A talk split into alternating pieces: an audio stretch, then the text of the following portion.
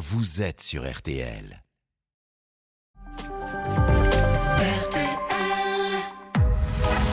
22h, minuit 30. Parlons-nous. Caroline Dublanche sur RTL.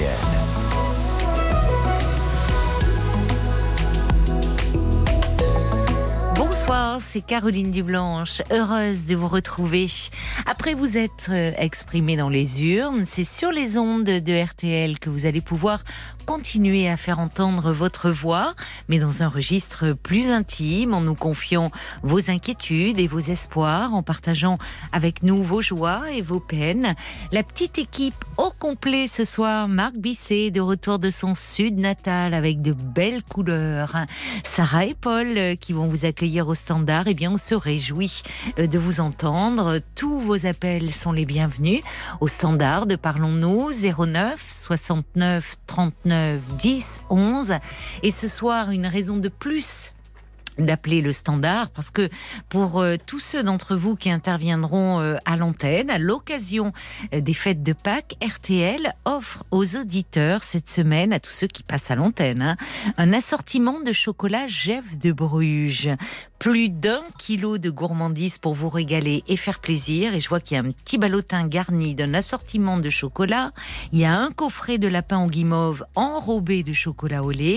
Et il y a un sachet de petits œufs garnis aux recettes gourmandes. Alors si vous voulez gagner, remporter euh, tout ça, tout ce que vous offre euh, RTL et Jeff de Bruges, 09 69 39 10 11.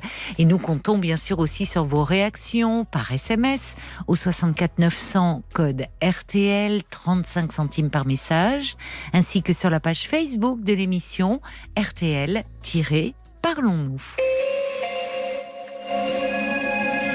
Bonsoir Fabrice. Oui, bonsoir Caroline. Bonsoir, bienvenue. Merci de prendre mon appel. Bon, alors vous, vous, avez- vous aviez appelé avant de savoir que vous alliez repartir avec un kilo de chocolat. Euh, Exactement, Voilà. oui, c'est Paul qui m'a annoncé la bonne nouvelle. Ah, il vous l'a dit, Paul. Ben, c'est très Oui. bien. Bon, mais Mm. c'est déjà une bonne nouvelle. Hein Euh, oui, oui, Faudra il y a pas encore manger. des fois- Il faudra pas manger tout d'un coup. Ah non, ne vous inquiétez pas. Alors Fabrice, vous voulez me, me parler un peu de, de ce qui vous préoccupe actuellement? C'est euh, c'est votre couple.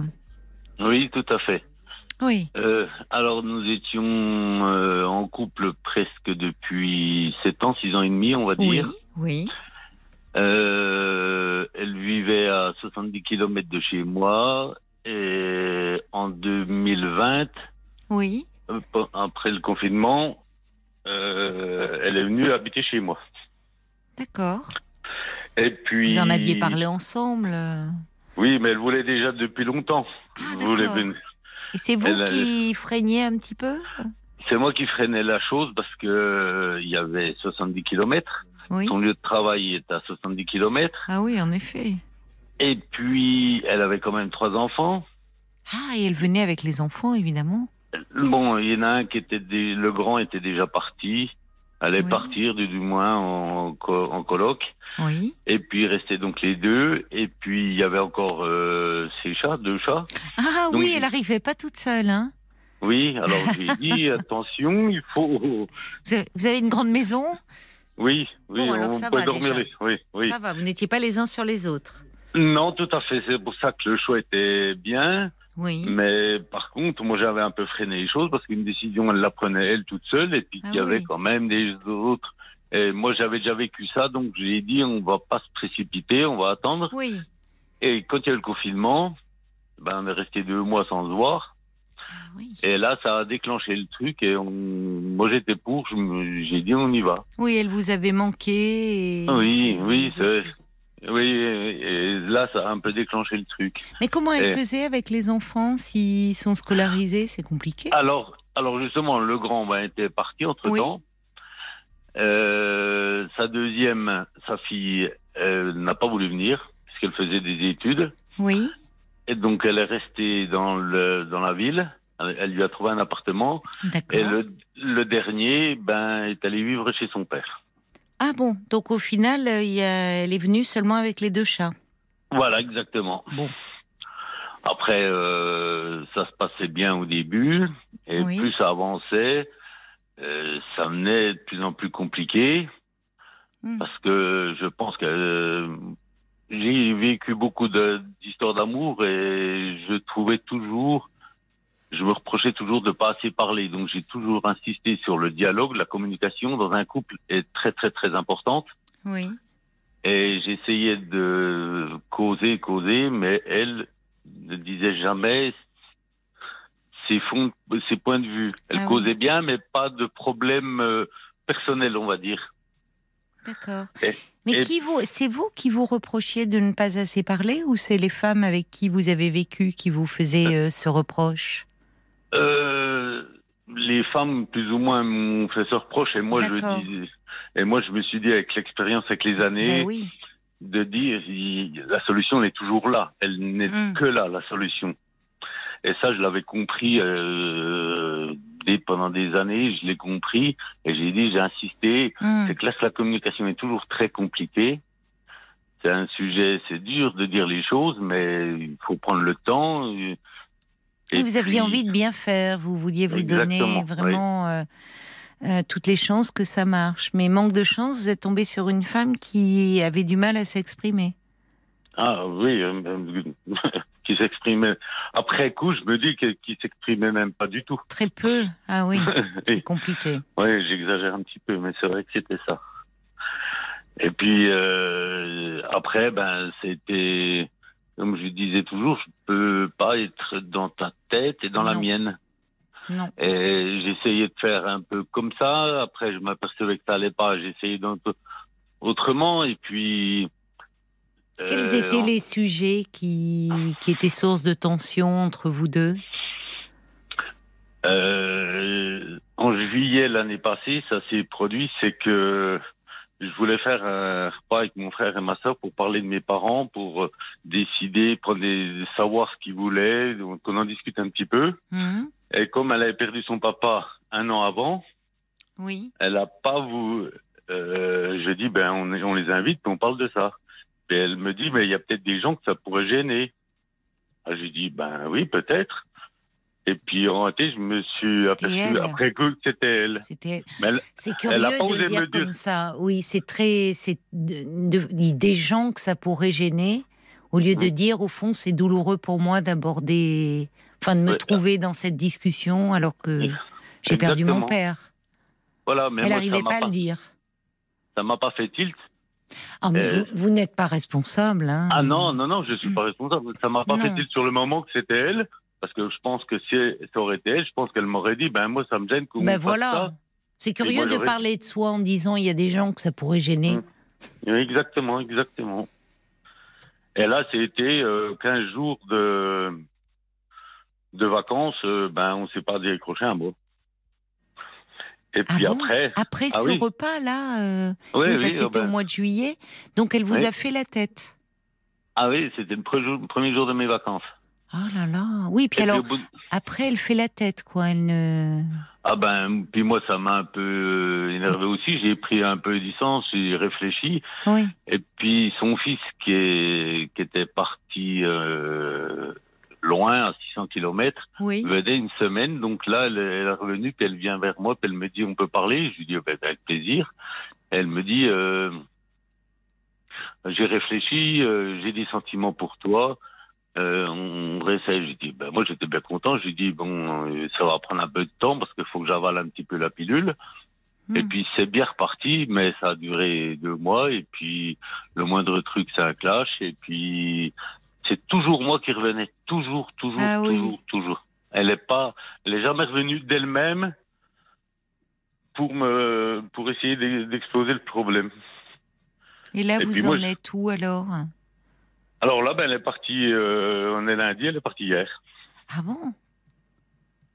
Parce qu'elle m'a dit il y a un mois, euh, je lui dis, euh, un jour, je lui dis, mais dis-moi ce qu'il y a qui va pas. Puis elle me dit, ben, il y a absolument rien.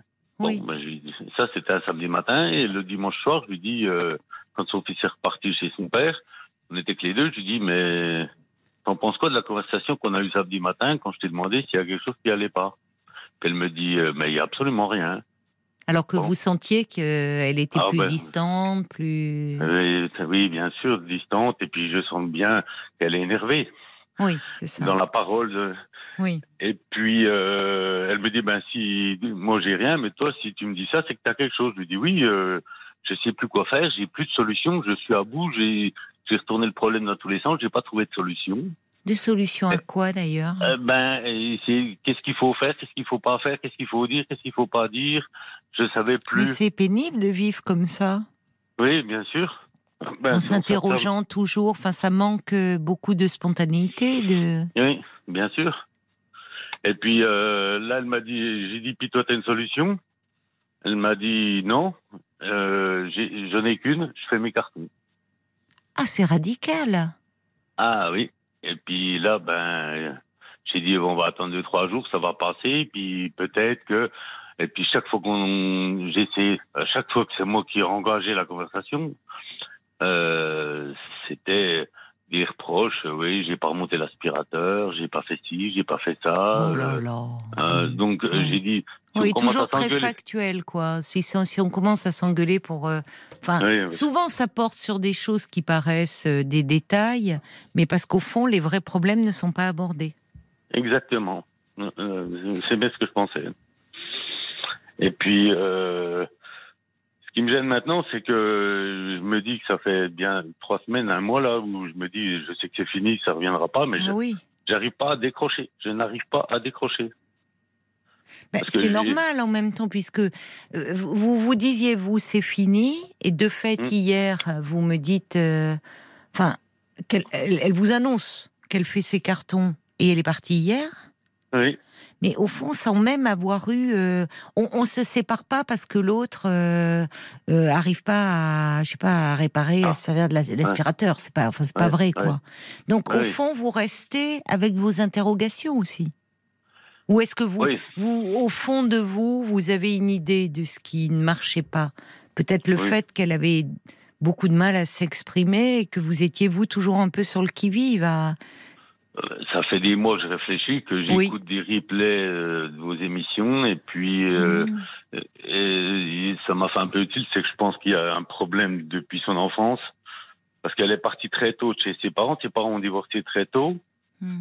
Et puis, euh, elle s'est retrouvée toute seule à Oui, 16 ou 17 ans. Et puis, elle a repris ses études. oui. Euh, à 18 ans, elle est partie loin. Et puis, elle a refait ses études. Elle a eu son diplôme d'infirmière psychiatrique. Euh, que je trouvais ça vraiment fabuleux. oui. Et puis, euh, après, ben, elle a trouvé un, un homme. Elle a eu ses deux premiers enfants. Mm. Elle a divorcé peu de temps après. Mm. Elle en a retrouvé un. Elle a eu un enfant.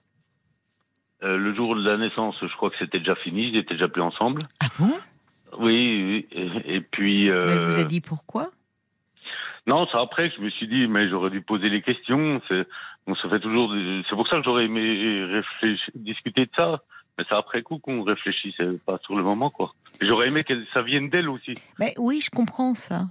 Et il faut pas non plus trop vous en prendre à vous-même. Oui, C'est normalement quand on commence à parler de soi et de son histoire, euh, dire elle a trouvé un homme, elle fait deux enfants, elle en trouve un, elle se sépare, elle en trouve un autre. C'est quand même pas banal de se séparer euh, les- dans les jours qui suivent la naissance du bébé. Mmh, Donc mmh, normalement, si on commence, soit on ne parle pas du tout de cette histoire parce que c'est trop douloureux, on n'arrive pas encore à en parler, soit si on en parle, on, on- on va un peu au bout.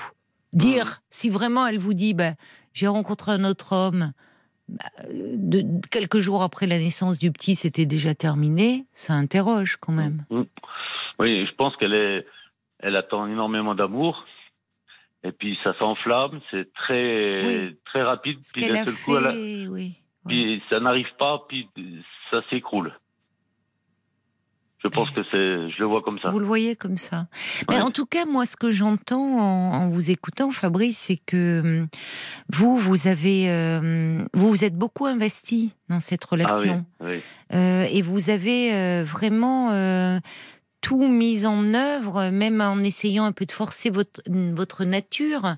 Vous dites que c'était pas simple pour vous comme ça de vous exprimer, comme beaucoup de personnes. Vous Mhm. avez hum, tenté de la comprendre. Mhm. Vraiment. Enfin, euh, Et, Et au- puis, oui. je faisais surtout, je faisais surtout, parce que financièrement, je suis bien plus aisé qu'elle, évidemment. Oui, oui. Et j'ai toujours dit, euh, n'essaie pas de, de, de t'aligner, tu arriveras jamais.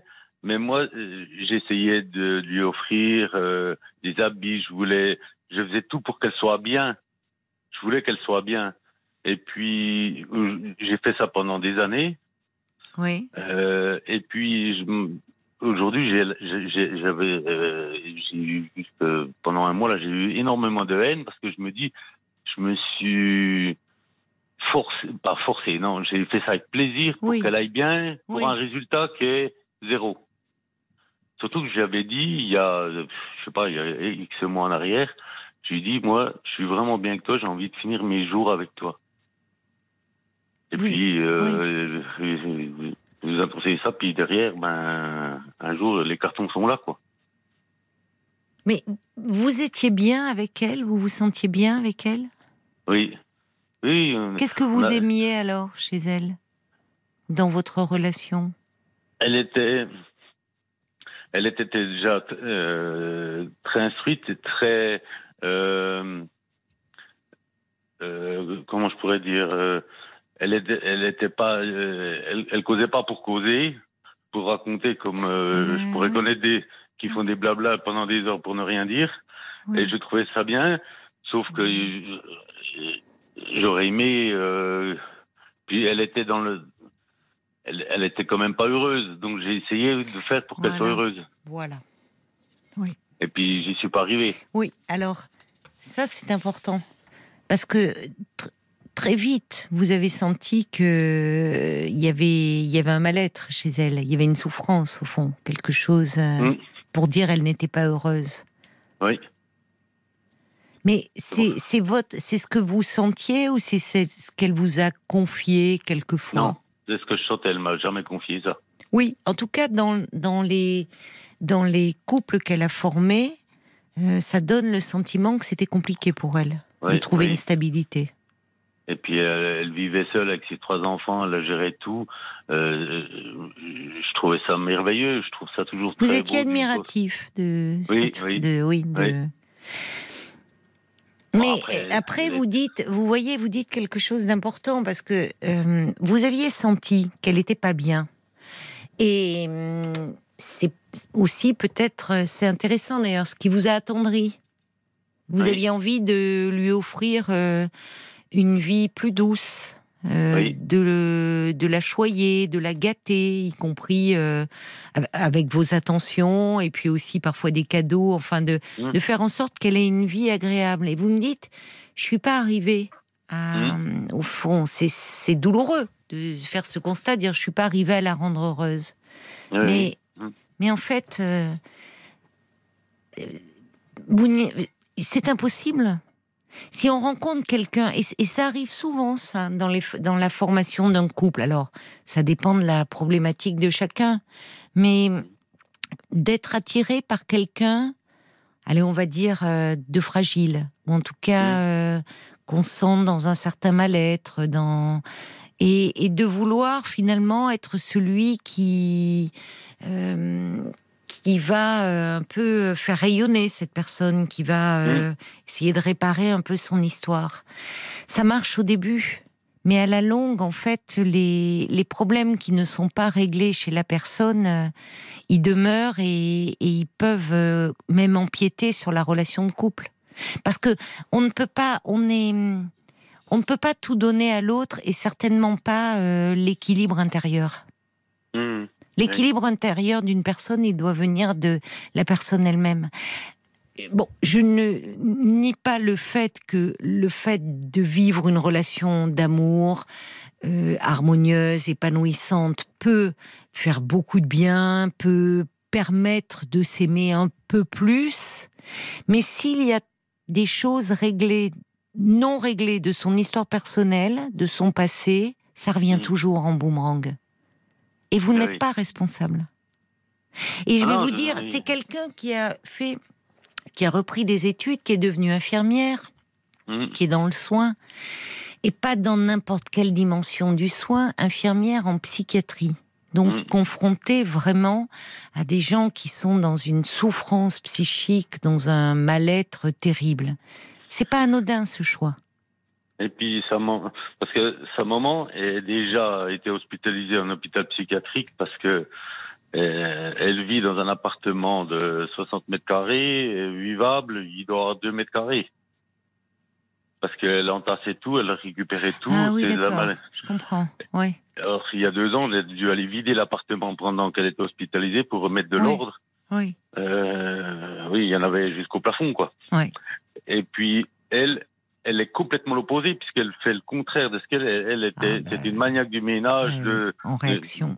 ouais, en réaction de ça. Et Mm. puis, ça, je l'ai compris en, en écoutant les émissions, euh, en essayant de comprendre. Parce Mais que, c'est ce qui est touchant chez vous. Vous me dites finalement, vous avez beaucoup écouté les podcasts. On, on Mm. sent que vous aviez vraiment euh, un, un vrai désir d'aider cette femme parce que vous l'aimiez.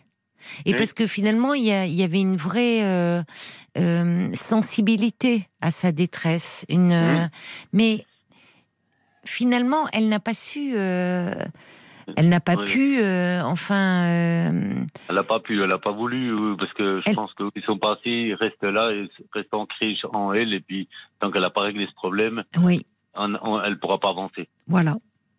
Voilà. Parce qu'on voit bien que malgré toute l'attention que vous lui avez portée, tout le, enfin, ce désir d'essayer de la comprendre, au fond, vous étiez un peu seul Mm. face Ah à oui. quelqu'un qui restait assez hermétique. Et Mm. c'est d'autant plus, enfin, euh, c'est d'autant moins anodin que c'est quelqu'un qui, de par son métier, travaillant en psychiatrie, euh, avec des gens en très grande souffrance, aurait pu se pencher sur son histoire. Je, Mhm. devrais même dire aurait dû, parce que quand on Oui. travaille dans le soin et avec Ah des oui. gens qui vont aussi mal, il est important de se pencher sur son histoire et de Mhm. déblayer beaucoup de choses pour ne Mhm. pas être rattrapé. Mais au fond, avec cette mère qui elle est si mal, bon, elle s'est peut-être or- sûrement orientée, euh, je vais un peu vite, mais quelque part c'est une façon de réparer son histoire de soigner sa mère. Mais elle s'est pas soignée elle. ou- c'est étonnant quelqu'un qui travaille dans le domaine du soin et qui sait si peu parler d'elle. Quand j'ai dit ça, elle m'a répondu ici, c'est, euh, je vais pas dire son prénom, c'est pas l'infirmière. Elle a, c'est vrai, de fait, bien sûr. Oui, mais, ça devrait l'aider quand même en étant infirmière. Alors, en tout cas, euh, de par son métier, euh, elle, elle est forcément confrontée à des gens qui, qui lui, qui, qui, qui ont une histoire euh, très compliquée, qui ont un parcours de vie très compliqué, très douloureux. Et euh, ne pas se pencher sur sa propre histoire euh, pose question. C'est ça que je me reproche, c'est que j'aurais peut-être dû creuser moi, parce que c'était une, Mais non. une, mais j'y serais peut-être pas arrivé non plus. Non, parce que justement, comme vous dites, euh, Fabrice, vous êtes, euh, vous étiez son amoureux, son amant, vous n'étiez pas Mm. son psy, Hum. et en fait, vous ne pouviez pas creuser ce qu'elle ne souhaitait pas euh, creuser. hum. Oui, ben oui, ben, ça Si- serait peut-être pas ouverte. Si vous êtes face à quelqu'un qui, au fond, euh, parce que ce qui vous a attiré chez elle, justement, vous me dites qu'il n'y avait pas de blabla. Euh, elle parlait peu, mais quand elle parlait, comme souvent les gens d'ailleurs, euh, parfois ceux qui parlent peu, quand ils parlent, euh, ils visent juste. Hum. Mais au fond, ce qui vous a attiré chez elle, ce côté un peu euh, énigmatique, enfin, ce côté. euh, ça, c'est devenu un obstacle entre vous deux.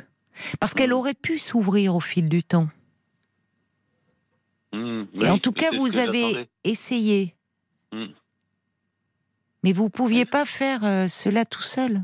Mais oui, là, euh, comme je dis, le wagon, il faut le tirer les deux dans le même sens. Mais oui. Mm.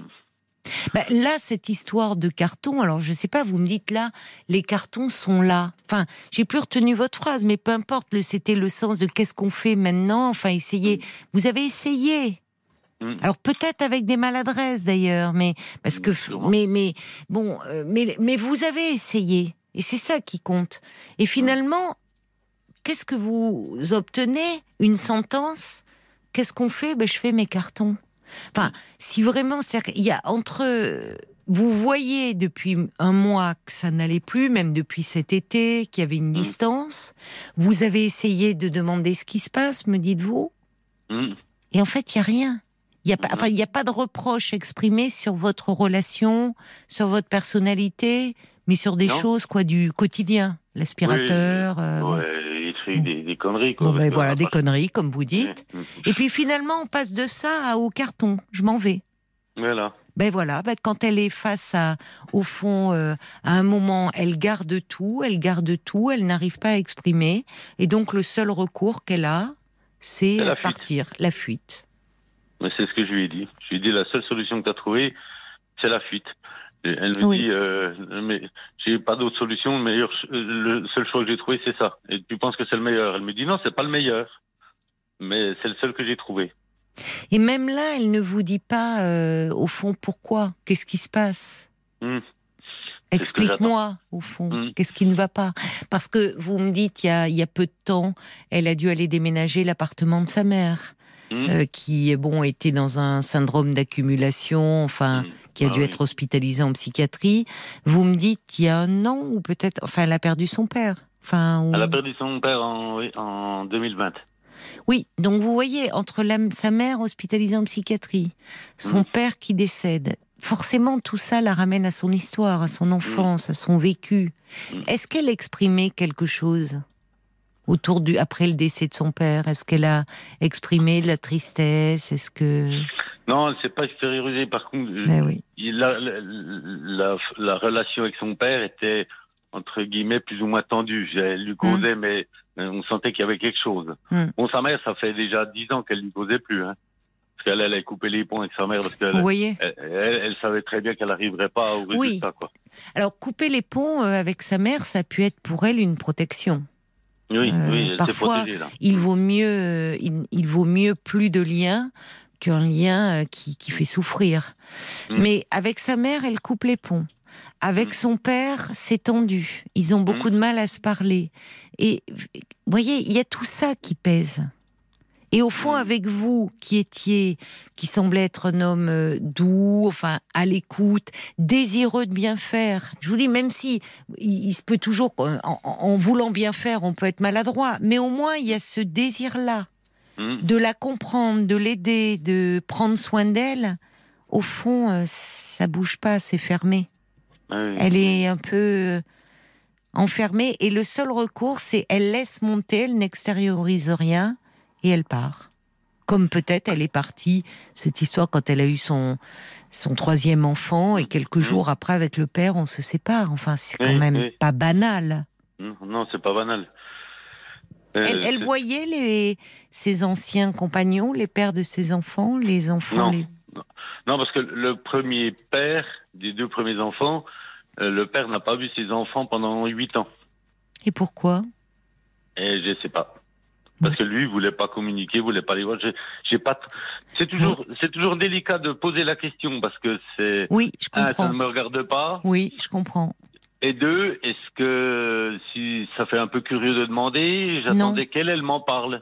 Alors, Mais- je, je- bravo pour votre délicatesse. Mais finalement, vous voyez, vous avez passé près de sept ans avec une femme dont vous savez si peu rien. de choses. Oui. Si peu de choses. Ce qui vous a Euh. attiré chez elle, ce côté euh, finalement, euh, euh, au fond, où, où vous sentiez, vous avez senti beaucoup de blessures, un peu, il y avait comme une forteresse. Mais il y a rien, les, les- rien n'est tombé, quoi. C'est ça qui ne va pas, je trouve.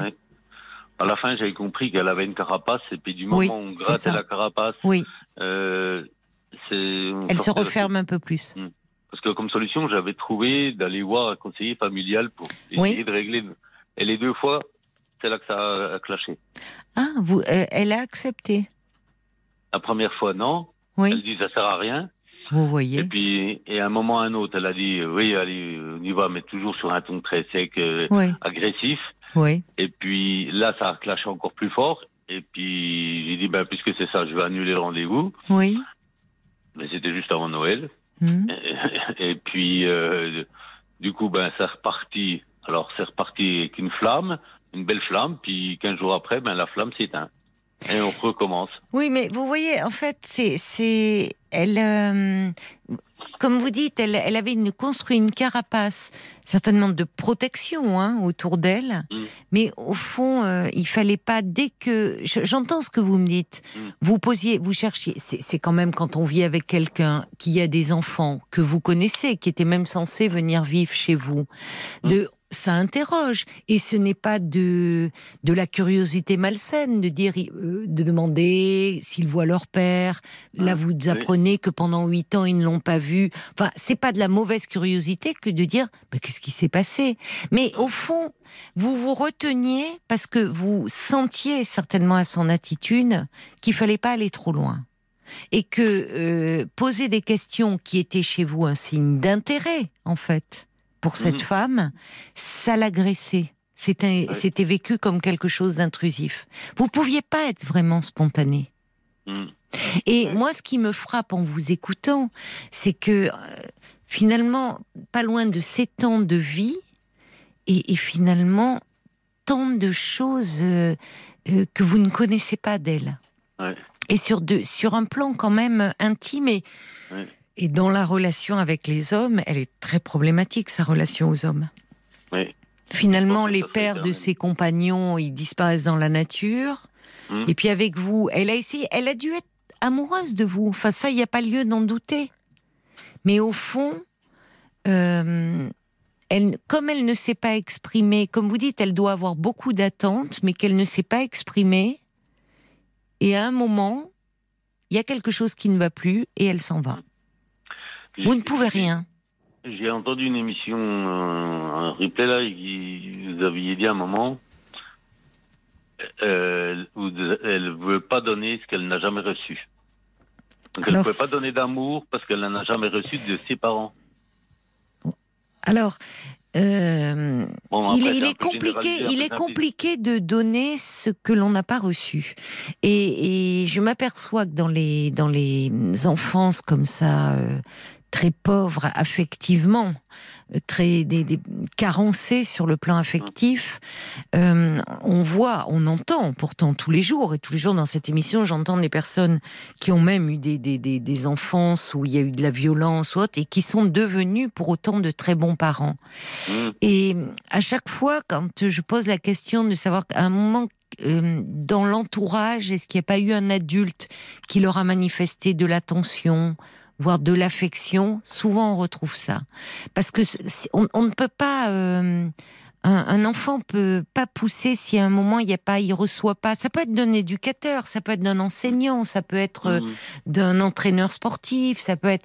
Mais si vraiment on grandit dans un monde où il n'y a pas d'amour, où il n'y a pas, euh, on, on a beaucoup de mal à se construire et à pouvoir en donner. On peut devenir euh, euh, complètement désocialisé, euh, soit soit soit hum, très malade euh, psychiquement ou psychopathe ou bon. Et en fait, les gens qui ont eu des des, des enfances même très, très, je vous dis, très carencées, souvent il y a eu un moment dans leur parcours, ils ont rencontré quelqu'un qui, qui a pu leur manifester de l'attention et ils se sont, et du coup, même si c'était des miettes au fond par rapport à ce que vivrait un enfant dans un environnement euh, euh, harmonieux, ils se sont accrochés, ils les ont, euh, ils s'en sont nourris avec avidité. Il y a quelque chose qui tout d'un coup les a aidés à, à vivre, à exister.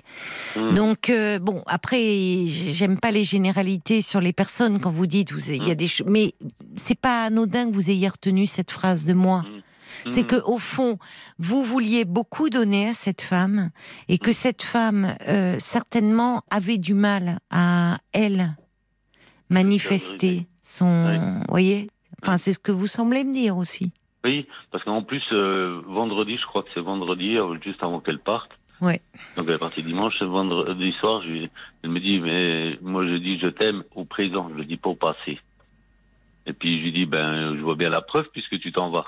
Si tu avais de l'amour, tu aurais trouvé une solution, on en aurait trouvé une, les deux, voire trois avec un conseiller. Donc, Oui, oui, elle a refusé. Mais je pense qu'elle a pas. Le, le premier problème chez elle vient peut-être du fait, je la connais pas, mais dans ce que Mm. vous me dites et de son histoire, vient peut-être du fait qu'elle a déjà pas assez d'amour pour elle-même. Oui. Ah oui, et oui. que ce sentiment, quand on rencontre quelqu'un qui n'est pas heureux, vous savez, c'est pas le couple qui va rendre heureux l'autre et qui va réparer l'autre de toutes ses blessures. Souvent, on, on- on- on donne cette mission au couple, mais à un moment ou à un autre, euh, les blessures, euh, ce qui n'est pas élaboré, ce qui n'est pas travaillé, ce qui reste douloureux de l'enfance, ça vous revient en boomerang. Et notamment, là, vous me dites, il y a eu le décès de son père en 2020, il y a eu l'hospitalisation de sa mère en psychiatrie, et je pense que, je pense que son passé se l'est repris en pleine figure. Et que vous n'avez pas grand-chose à voir dans tout ça, parce que je trouve que vous y avez mis euh, beaucoup d'investissement, beaucoup d'énergie, avec beaucoup de bienveillance, beaucoup de désir de bien faire. Donc vous n'avez vraiment rien à vous reprocher.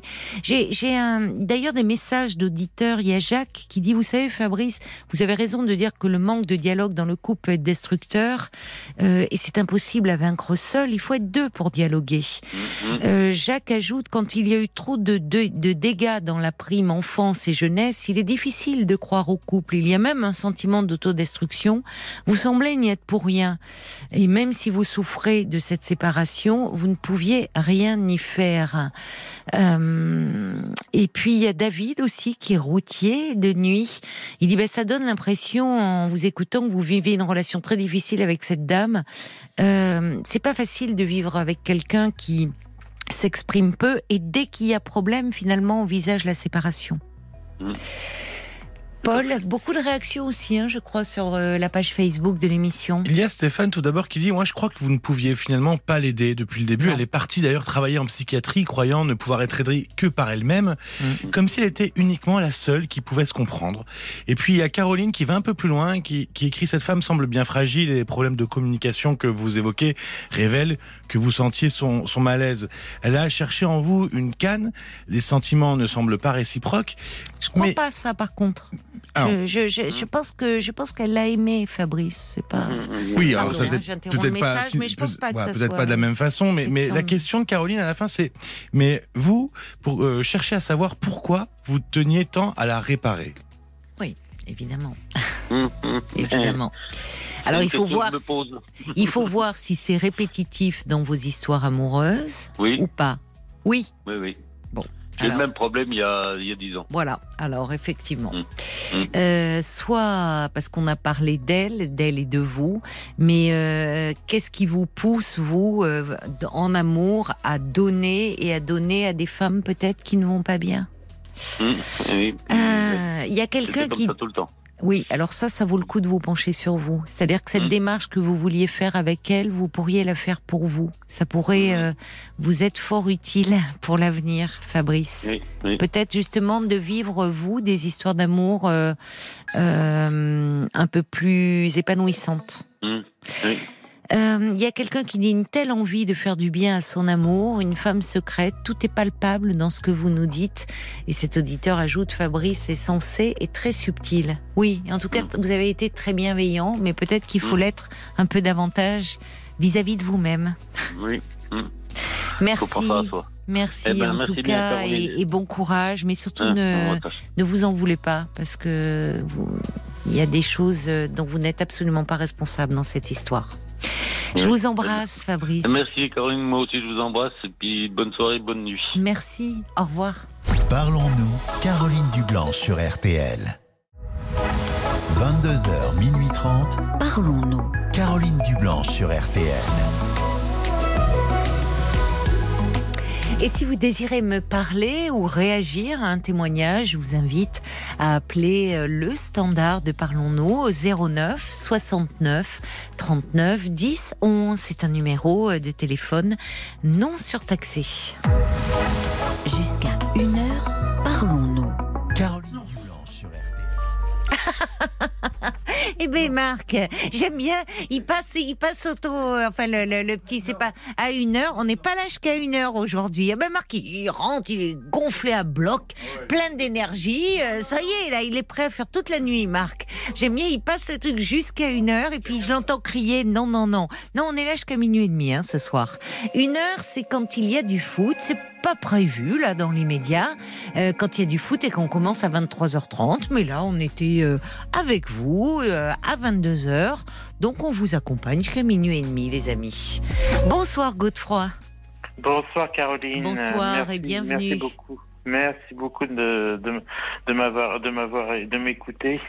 Bon, je vous me appelle parce que bon, j'ai subi de, de grandes déceptions et notamment la dernière euh, qui a été vraiment où euh, bah, la relation s'est terminée euh, par une phrase qui m'a vraiment fait beaucoup de mal. Il dit ah ben moi les mecs je les prends c'est pour leur carte bleue. S'ils n'ont pas de carte bleue en or ça m'intéresse pas.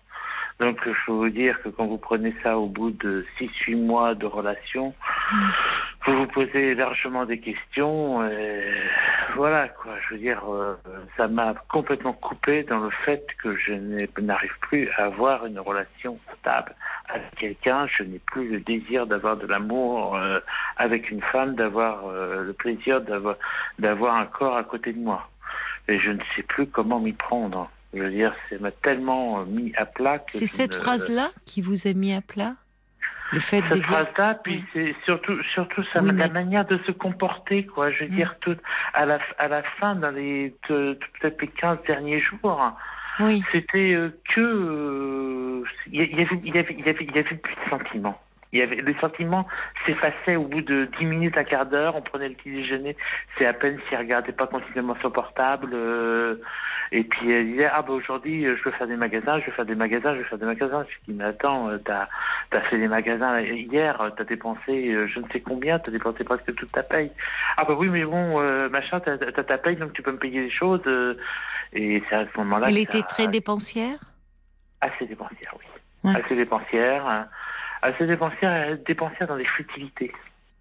Des futilités. C'était euh, des kilomètres de fringues, euh, euh, complètement déconnant, quoi. Bon, voilà, à la fin, euh, ça devenait, ça devenait presque de la... mais elle, elle vous mettait à contribution euh, Ah oui, oui, oui, parce qu'elle m'a, piqué plusieurs fois ma carte bleue. ah elle vous prenait elle vous dérobait votre carte bleue Elle me dérobait ma carte bleue, elle faisait des achats sur Internet. et vous vous en êtes aperçu Ah ben, je m'en suis aperçu, j'ai fait opposition à la carte. Et c'est à partir de là, ça... La relation s'est plus que tendue. Ah oui, je comprends. D'accord. Et bon, à partir de là, je peux vous dire que ça m'a complètement coupé de toute, de toute envie de relation avec quelqu'un. quoi. Vous êtes que senti trahi? Qu'est-ce qui s'est Trahi. passé? Trahi. tra- trahi, tra- je me suis senti trahi et violé, et violé aussi intimement, et sentimentalement. J'ai vraiment, j'ai vraiment eu ce sentiment de dire, purée, j'étais qu'une vache à lait, il y avait plus, il y a des, des sentiments, les sentiments n'étaient vraiment que, qu'une façade, quoi. C'est ça. C'était vraiment, C'est ça que vous avez pensé qui vous a fait le plus mal. Parce que vous me dites, dans les 15 derniers jours, il y avait plus de sentiments. Alors, précédant une rupture, euh, bah, en général, s'il y a rupture, c'est qu'effectivement, les sentiments ne sont plus les mêmes ou qu'ils Ah s'estompent, ouais, voire qu'ils ne... Non, mais, c'est- non, sont mais plus. de toute manière, de toute manière, c'était presque quand on était, quand on était, on avait une table rectangulaire, il y en avait un à chacun de bout de la table. Avant, on était euh, plutôt euh, l'un à côté de l'autre, euh, à se tenir la main et tout. Euh, et voilà, quoi. Je veux dire, c'était. euh, Mais finalement, vous, vous, derrière ça, c'est comme si euh, il y, a- il y avait eu du prix, qu'au fond, vous, vous avez aimé cette femme et où vous avez le sentiment je- qu'elle a joué avec vos sentiments et que ce qui l'intéressait, c'était euh, surtout l'argent et le, et ce que vous pouviez lui offrir comme train de vie. Voilà, exactement. Et puis finalement, c'était que, que j'étais qu'un objet et puis qu'un pion sur un échiquier et que j'en prenais un, puis j'en prenais un autre et puis euh, je faisais comme ça. C'est Et ça. par-dessus, par-dessus, par-dessus le marché, j'ai appris en même temps, peut-être euh, deux mois, deux mois ou deux mois et demi avant, qu'elle me faisait cocu. Donc, comme on dit, j'ai compris, j'ai compris le manège. Et quand j'ai vu, quand j'ai vu après les problèmes de carte bancaire que j'avais, Oui. j'ai ça, ça a été, ça a été la, la goutte d'eau qui Oui, a fait déborder oui. le vase, quoi. Vous êtes, en fait, ce qui est douloureux, parfois, je ne sais pas si c'est votre cas, mais euh, plus que d'être trompé par l'autre, c'est aussi de s'apercevoir à quel point on s'est trompé sur une personne qu'on a aimée. Oui et non, oui, Oui et oui, oui, oui, oui, dans, oui, dans un sens, parce que je, je pense que vraiment, ce qui m'a vraiment blessé, c'est que moi, je, quand j'aime quelqu'un, je donne tout. Je suis quelqu'un de, je suis quelqu'un, je ne. Qu'est-ce que vous euh, voulez dire vraiment- par là? Vous donnez Bah, tout parce que c'est je, je intéressant. je vais, je vais, je vais, je vais vraiment. euh, Y compris je- je- euh, le numéro de le code de votre carte bleue? Je non, vous fais exprès, je vous non. taquine, hein, mais non, pas quand même, pas quand même. Pas quand même. Niveau-là, mais je veux dire, je vais, je vais, je vais être, de, j'ai donné toute mon amitié, je vais vraiment être euh, sentimentalement tout pour, tout pour la personne, me mettre en quatre pour elle, quoi. Je veux dire, euh, c'est bien les attentions pour un petit repas, euh, un petit dîner aux chandelles. euh, oui, mais ce qu'on fait tous, aussi- enfin, quand on est amoureux, enfin, vous voyez. Voilà, exact, exact, exact, plus ou moins, mais les petits dîners, quand on est amoureux. Voilà, non, euh, non, mais je, je prends l'exemple des petits, des petits dîners, mais ça, toutes les petites attentions, les choses qu'elle apprécie pour son, le petit cadeau pour la Saint-Valentin, le petit, le petit cadeau pour sa, pour sa Il y fête. avait beaucoup de cadeaux. Vous lui avez beaucoup fait de cadeaux. Non, non, pas énormément, mais be- beaucoup de petites attentions, beaucoup de, j'ai beaucoup, beaucoup, beaucoup de, de câlins, de choses comme ça, de, de sentiments, de paroles douces, de choses comme ça, de, mais euh, elle, elle semblait, au départ, je voyais qu'elle les appréciait, mais je voyais qu'à la fin, que c'était vraiment devenu un jeu, que, elle avait joué toute une, toute une comédie, quoi. Dire, pour euh, Elle achetait beaucoup, vous me dites, hein, beaucoup de vêtements, Oui. c'est ça? De vêtements, de parfums, de pacotis, de petits bijoux, de machins, de trucs. C'était Elle avait quel âge? Euh, Elle avait quel âge? Elle avait, à peu- elle avait à peu près une 27-28 ans. c'est- Moi, j'en avais-. J'en avais. Une trentaine à l'époque, Mm. donc on était à peu près de la même, de la même génération. Est-ce que, est-ce que, euh, par exemple, enfin, elle était dépensière, mais un peu de façon compulsive? Est-ce qu'elle achetait des fringues, par exemple, euh, toujours de nouvelles fringues, dont des fringues qu'elle ne portait pas forcément Enfin, Ah bah, elle avait une garde-robe une qui faisait presque une pièce à elle toute seule, quoi. Une, une, une chambre de, une, une Mm. pièce à peu près qui faisait 9 mètres carrés, qui était pleine de fringues, de, de chaussures, de vêtements. d'accord. de- vraiment, euh, c'était un dressing complet à elle toute seule, quoi. Oui. Moi, j'avais, moi, j'avais juste une petite armoire avec euh, quelques vêtements parce que j'ai pas besoin non plus d'avoir Oui. une. Vous viviez ensemble? On vivait ensemble. Oui. On vivait ensemble. On avait un petit appartement euh, qu'on louait, heureusement. Heureusement, mais bon, euh, voilà quoi. Et c'était il y a combien de temps, ça? Ah ben, j'avais, une. euh, là, j'ai, quar- euh, là, j'ai 41 ans. Hmm J'avais, ça fait à peu près une dizaine d'années. D'accord. Et depuis, vous n'êtes pas retombé amoureux? Vous non, n'avez pas, pas du tout. J'arrive, j'arrive, pas- à, reto- à retomber amoureux. J'arrive pas.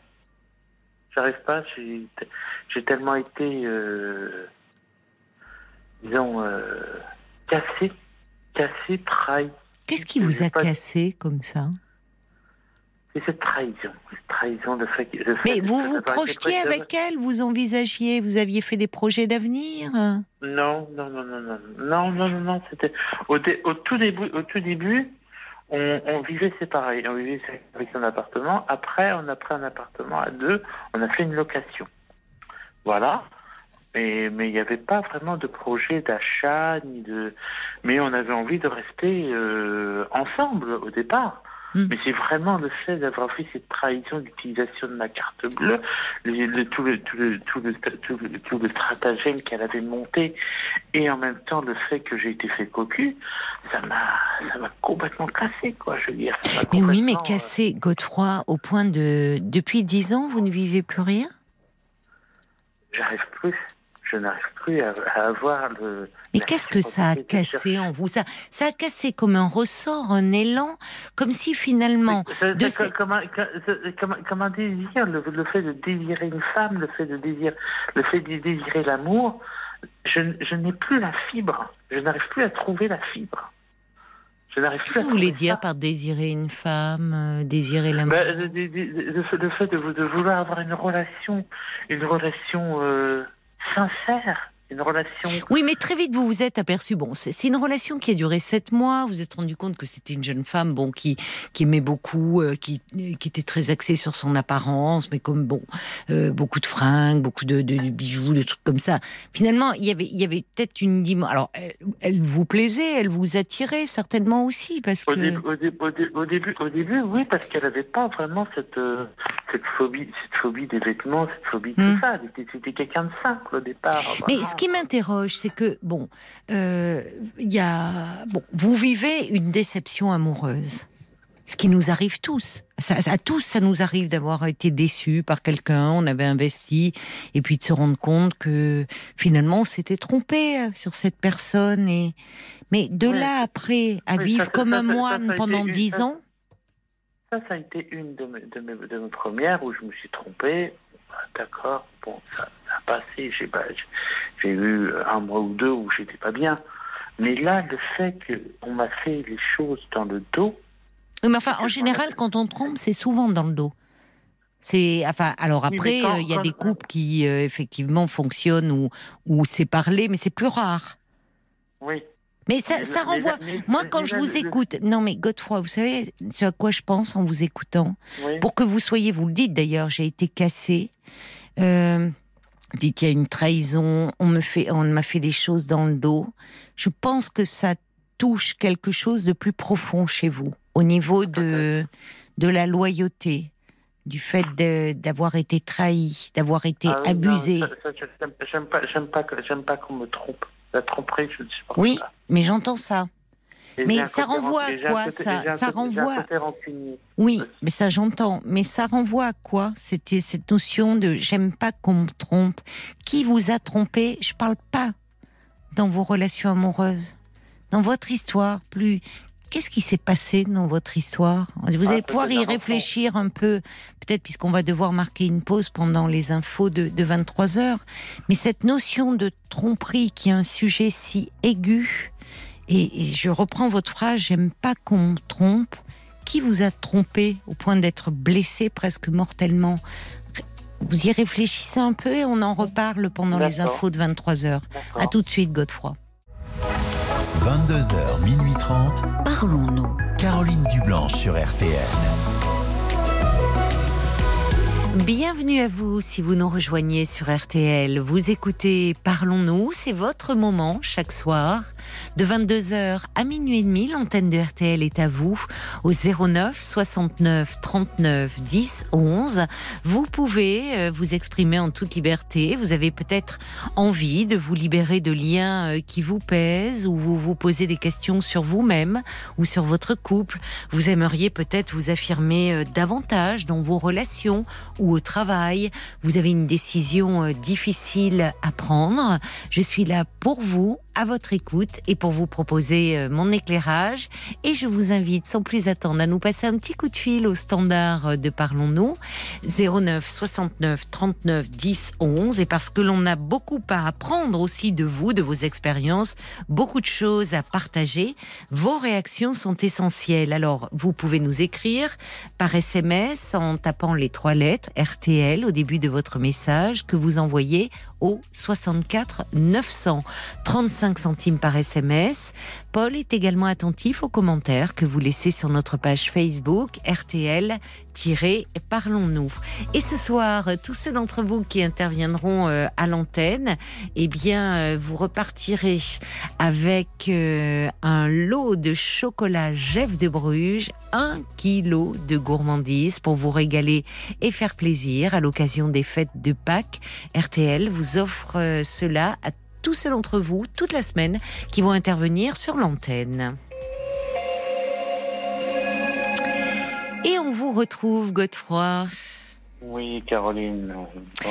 Alors Godefroy, vous me dites aujourd'hui, vous avez 41 ans, vous avez euh, eu il y a donc euh, 10 ans de cela une énorme déception avec une jeune femme avec qui vous êtes resté 7 mois.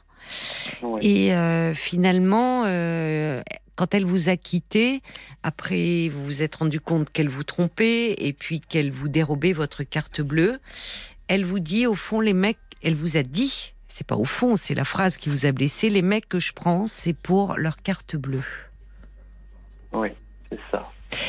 Et donc vous me dites que depuis, vous ne vous remettez pas de cela, que vous n'arrivez plus à désirer une femme, euh, à désirer l'amour, me dites-vous.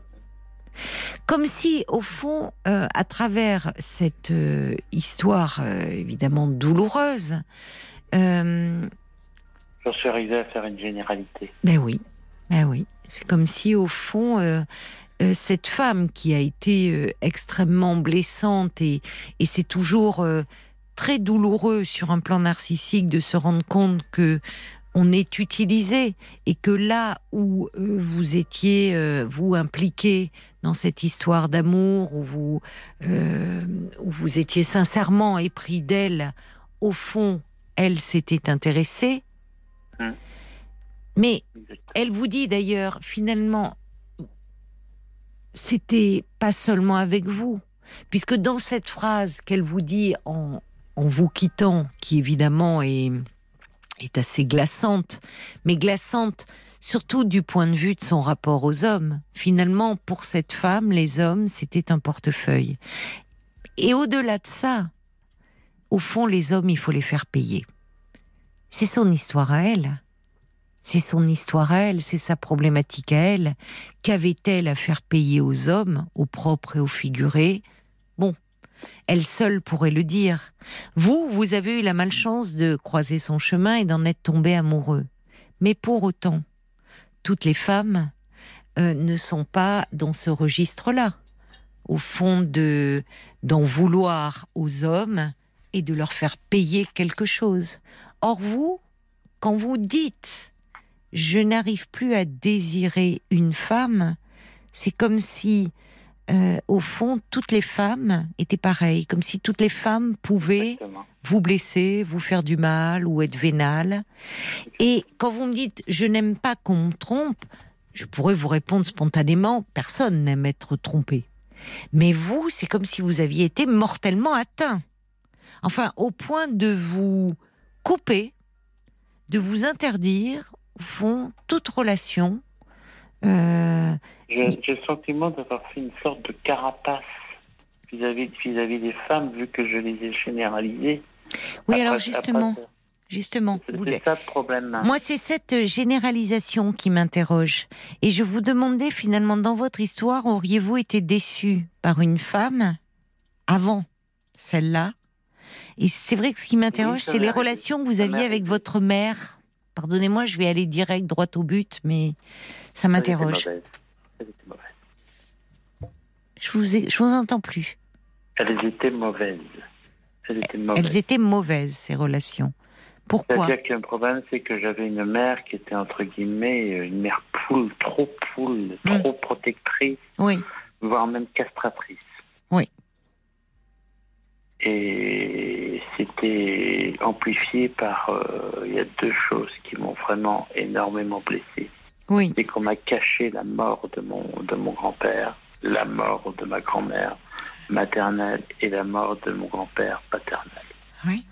Bah oui. Vous avez des raisons. Juste, on m'a juste, on m'a juste dit, bah, ils sont morts, j'avais 10-12 euh, ans. Et on m'a juste dit, ah, ils sont partis faire un grand voyage.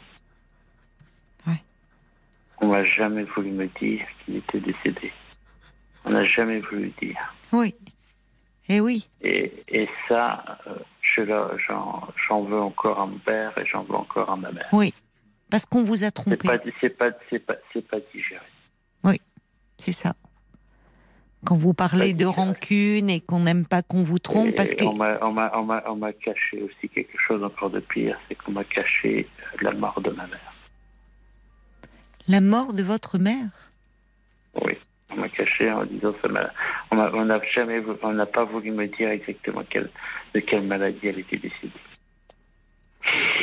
Mais ça, je n'ai pas différé non plus. Il y a encore il quoi? Oui. Encore énormément gravé. Elle est décédée il y a combien de temps, votre mère? Elle est, décédée, elle est décédée en 2008. Donc vous étiez adulte? J'étais adulte. Mais, euh, mais vous ne la voyez plus? Oui, je, la voyais. Je n'ai même, pas pu, même pas pu la voir lors de sa mise en bière. Pourquoi? Je n'ai pas pu la voir ça dernier moment. Pourquoi? Parce que tout, simple, tout, simple, tout simplement, ma, ma mère à l'époque euh, vivait avec mon père, elle était avec mon père, euh, il était en Avignon et moi j'étais à Paris. Oui. Et ça a été très très vite. Donc, euh, Oui, donc vous êtes arrivé, euh, vous n'avez pas pu euh, j'ai pas la pu voir. Ah, Voilà, exactement. Mais pourquoi vous a-t-on caché? Vous ne saviez pas qu'elle était malade? On n'a pas, voulu- on a- on pas voulu me le dire. Quand vous dites on, de qui s'agit-il? C'est mon père. Votre père. Pourquoi vous Mon a-t-il père et mon frère n'ont pas voulu me le dire. Votre frère également. Pourquoi vous n'ont vous ont-ils tenu à l'écart? Je sais pas, ils ont dû penser que j'étais que j'étais pas encore, j'étais pas assez. Euh, j'aurais pas, j'aurais pas su, j'aurais pas su le digérer. Ils n'ont pas voulu me m'inquiéter, se disant. Mais ça me paraissait bizarre. Je suis d'accord avec vous.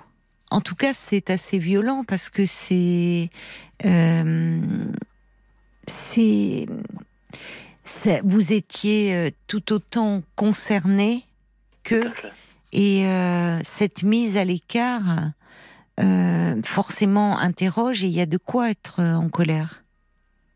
Pourquoi on pensait Il y, a, de quoi, être en colère et puis il y a de quoi, il y a de quoi être aussi très perturbé. J'ai rien digéré. Mais Que je c'est ce que j'entends. En fait, vous n'avez rien que ce soit- digéré.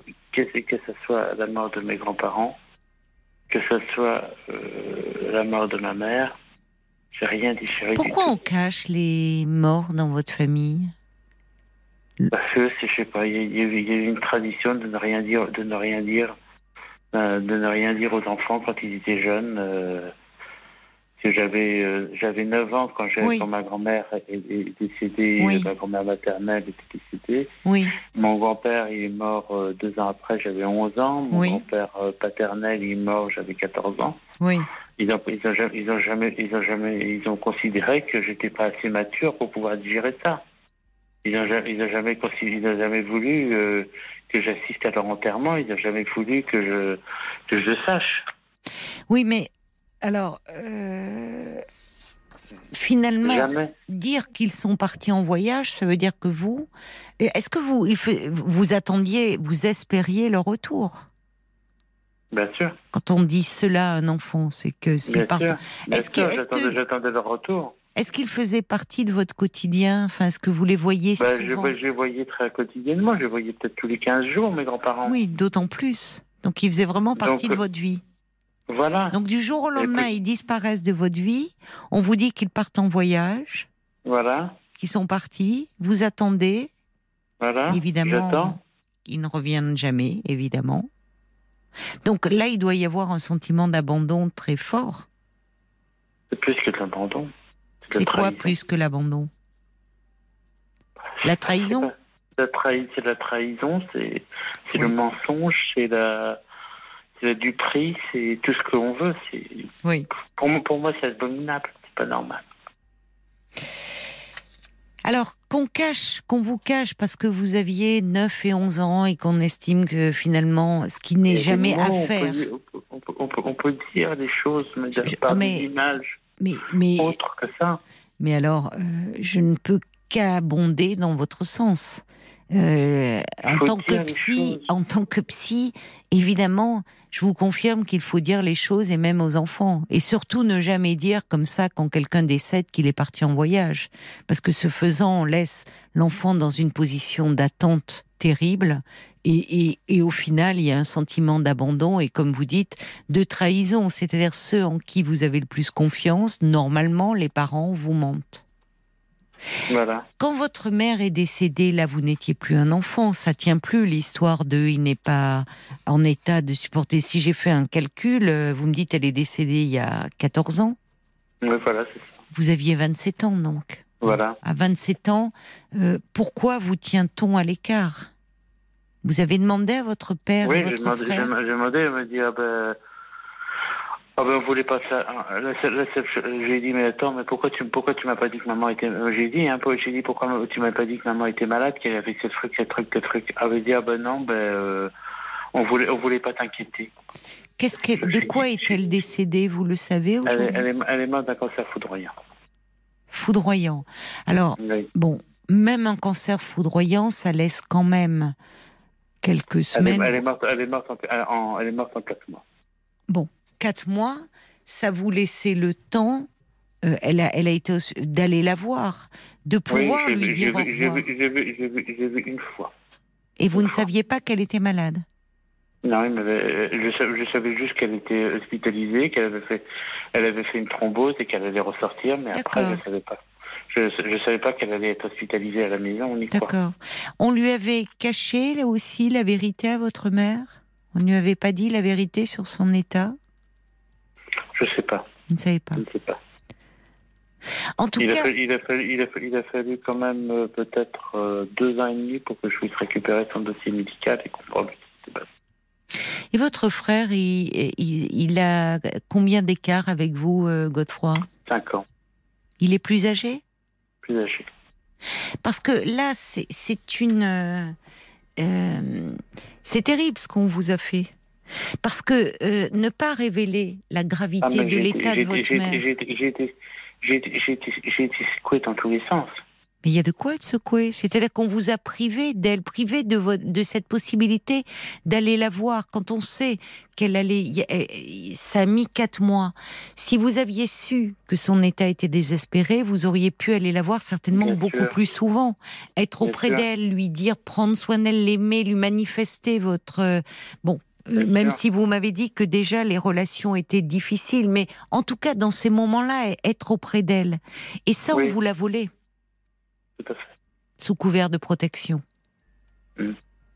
Protection de quoi? Bonne question, c'est la, la question que je me pose aussi. Qui se protège en vérité, c'est pas une, en vérité, c'est pas une protection. C'est plutôt une destruction. Oui. Enfin, en tout cas, les adultes, quand on- pour revenir au décès de vos grands-parents et qu'on voulait dissimuler, souvent les adultes invoquent la protection de l'enfant. Ils pensent être sincères en disant cela, ils se croient sincères, c'est, ils passent à part de la bonne foi. En réalité, c'est eux qui le protègent. C'est eux qui le protègent de, de, de devoir annoncer un décès à un enfant. Or, en plus, si vous voulez, généralement, le premier contact que les enfants ont avec la mort, c'est à travers leurs grands-parents, quand tout dans, se passe dans l'ordre des choses, on va dire, entre guillemets. C'est-à-dire que, bah oui, dans les générations, euh, ce sont les grands-parents qui sont censés partir les premiers. Et ce premier contact avec la mort est souvent à partir des grands-parents. Et vouloir euh, cacher cela aux enfants est un non-sens. Parce qu'effectivement, c'est beaucoup plus douloureux d'apprendre après coup, euh, eh bien, euh, qu'ils sont décédés, qu'on leur a menti, et puis surtout, vous les avez attendus quand on invente des choses comme ça. Et Oui. après, je me vois, je me vois en tant qu'enfant, je dis, euh, papa, pourquoi, pourquoi mamie et puis papa euh, et puis papy ils viennent pas à mon anniversaire? Et qu'est-ce qu'on vous répond? Ah ben ils sont toujours en voyage. Oui. Donc dans votre tête d'enfant, papier et mamie ils sont pas là un jour aussi important que celui de mon anniversaire? Bien sûr. Ils m'ont oublié, ils m'aiment plus? Voilà, c'est ça. Il y a, il y a- il y a- Puis un jour, j'ai dit, ben, euh, un, un jour, un jour, j'ai, qui me gueule, enfin, moi, je me suis mis à pleurer, puis j'ai dit, mais ils sont morts. Hein. Hmm. Là, il y a eu un blanc. Vous voyez, Godefroy, que ce sentiment de trahison, il a des racines très profondes dans votre histoire. Mais il y a eu encore autre chose. hein. Il y a Oui. encore autre chose de beaucoup plus grave. De beaucoup plus grave. Vous concernant vous. Concernant moi, oui. Et que j'ai été violée à l'âge de 13 ans. Par quelqu'un de votre entourage? Par un, par un élève d'école. Au collège, et qu'il n'y a rien qui a été fait aussi bien par le, par le, par l'établissement que par les parents. Et ça, j'ai même pas été cru. J'ai même pas été écouté. C'est-à-dire que vous avez pu, euh, vous avez trouvé la force d'en parler à vos parents? J'ai essayé. Vous avez essayé de essayé. dire, Oui. mais c'est c'est à cette période-là que je suis arrivé à, à l'âge de 14 ans à faire plus de 110 kilos. J'étais dans la Oui. boulimie, j'arrivais, j'arrivais, Oui. j'arrivais le, le, le, mat- le matin, je mangeais 7 pains au chocolat, Oui. le midi, je mangeais mon repas, Oui. je, re- je remangeais 5 gâteaux la- l'après-midi quand je sortais Oui. hein, Oui. et je remangeais mon repas le soir. Oui. Et face à ce changement dans votre comportement alimentaire et cette prise de poids qui a été euh, assez rapide, vos parents euh, ne se sont pas alarmés? Si, ils se sont, ils se sont alarmés. Et j'aurais expliqué une fois, un coup, en pleurs, je, en pleurs, j'aurais expliqué parce que j'ai pété je, je, je, suis arrivé à avoir des, des accès de violence euh, énormes. Mmh. Énormes. À, à, arriver dans ma chambre, à prendre tout et à tout jeter par la fenêtre. Enfin bon, des accès. Mmh, mmh. À prendre des meubles et puis à les balancer par la fenêtre. Mon père, il comprenait pas ce qui se passait. Il me foutait des trempes, mais bon. et machin. Et un jour, j'ai dit, j'ai craché le truc et ils m'ont pas cru. Mais quand vous dites qu'ils ne vous ont pas cru, c'est-à-dire. Euh, On ils ont pensé que je, disais des, que je disais des conneries, que je mentais. Et ils sont allés voir quand même euh, les responsables du collège, puisque vous me dites. Même pas. Vous me dites. Même pas. Non. Parce que vous me dites qu'au collège. Oui, mais je, je l'ai dit à l'infirmière. L'infirmière, elle n'a même, pas, même pas bougé ses fesses.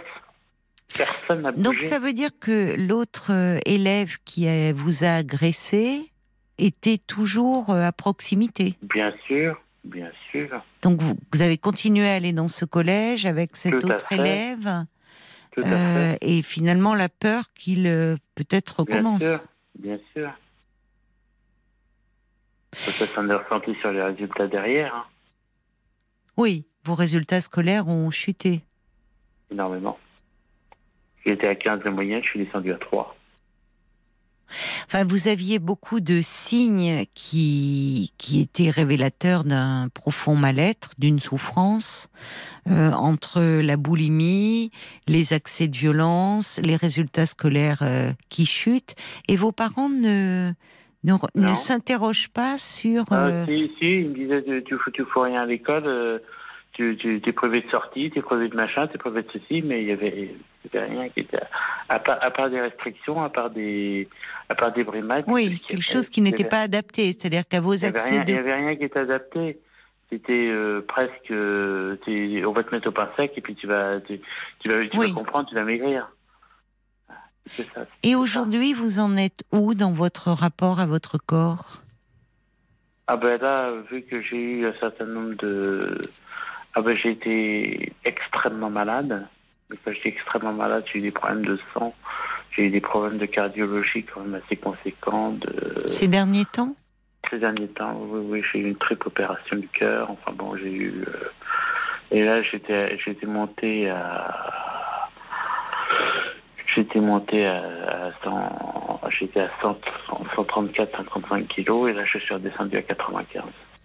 D'accord. Après, d'accord. Après cette inter... enfin suite à ces problèmes cardiaques, Ben, vous oui, avez oui, été pris en charge. Voilà, exactement. Voilà, j'ai Mm. pris, j'ai pris conscience par moi-même. euh, voilà. Mais vous avez toujours des, vous aviez jusqu'à présent des accès de boulimie à certains moments en rapport euh, avec la avant, nourriture? avant, oui, avant, oui, avant, oui.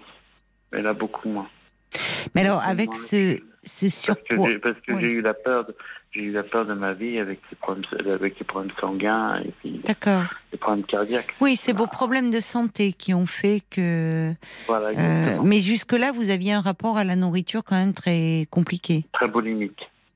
Mais alors au collège, entre le ce- cette prise de poids extrêmement rapide, cette agression sexuelle dont vous avez été victime, est-ce que avec les autres euh, élèves, ça a dû être très difficile, j'imagine? Ah Parce ben, que les, les, les- enfin, relation, les- on n'est pas tant J'en au collège. J'avais peur quand j'étais quand j'étais en groupe, quand j'étais en groupe, que j'étais en cours de sport, que j'étais dans des dans des cours comme ça, euh, j'avais peur, j'avais Oui. peur, Oui. j'avais peur. Je voulais pas. Euh, Ouais. J'essayais de trouver toujours un moyen de, de ne pas participer. Ouais. Voilà. Et de tout ça, vous, j'évitais- de. j'évi- j'évi- J'évitais d'être dans un groupe.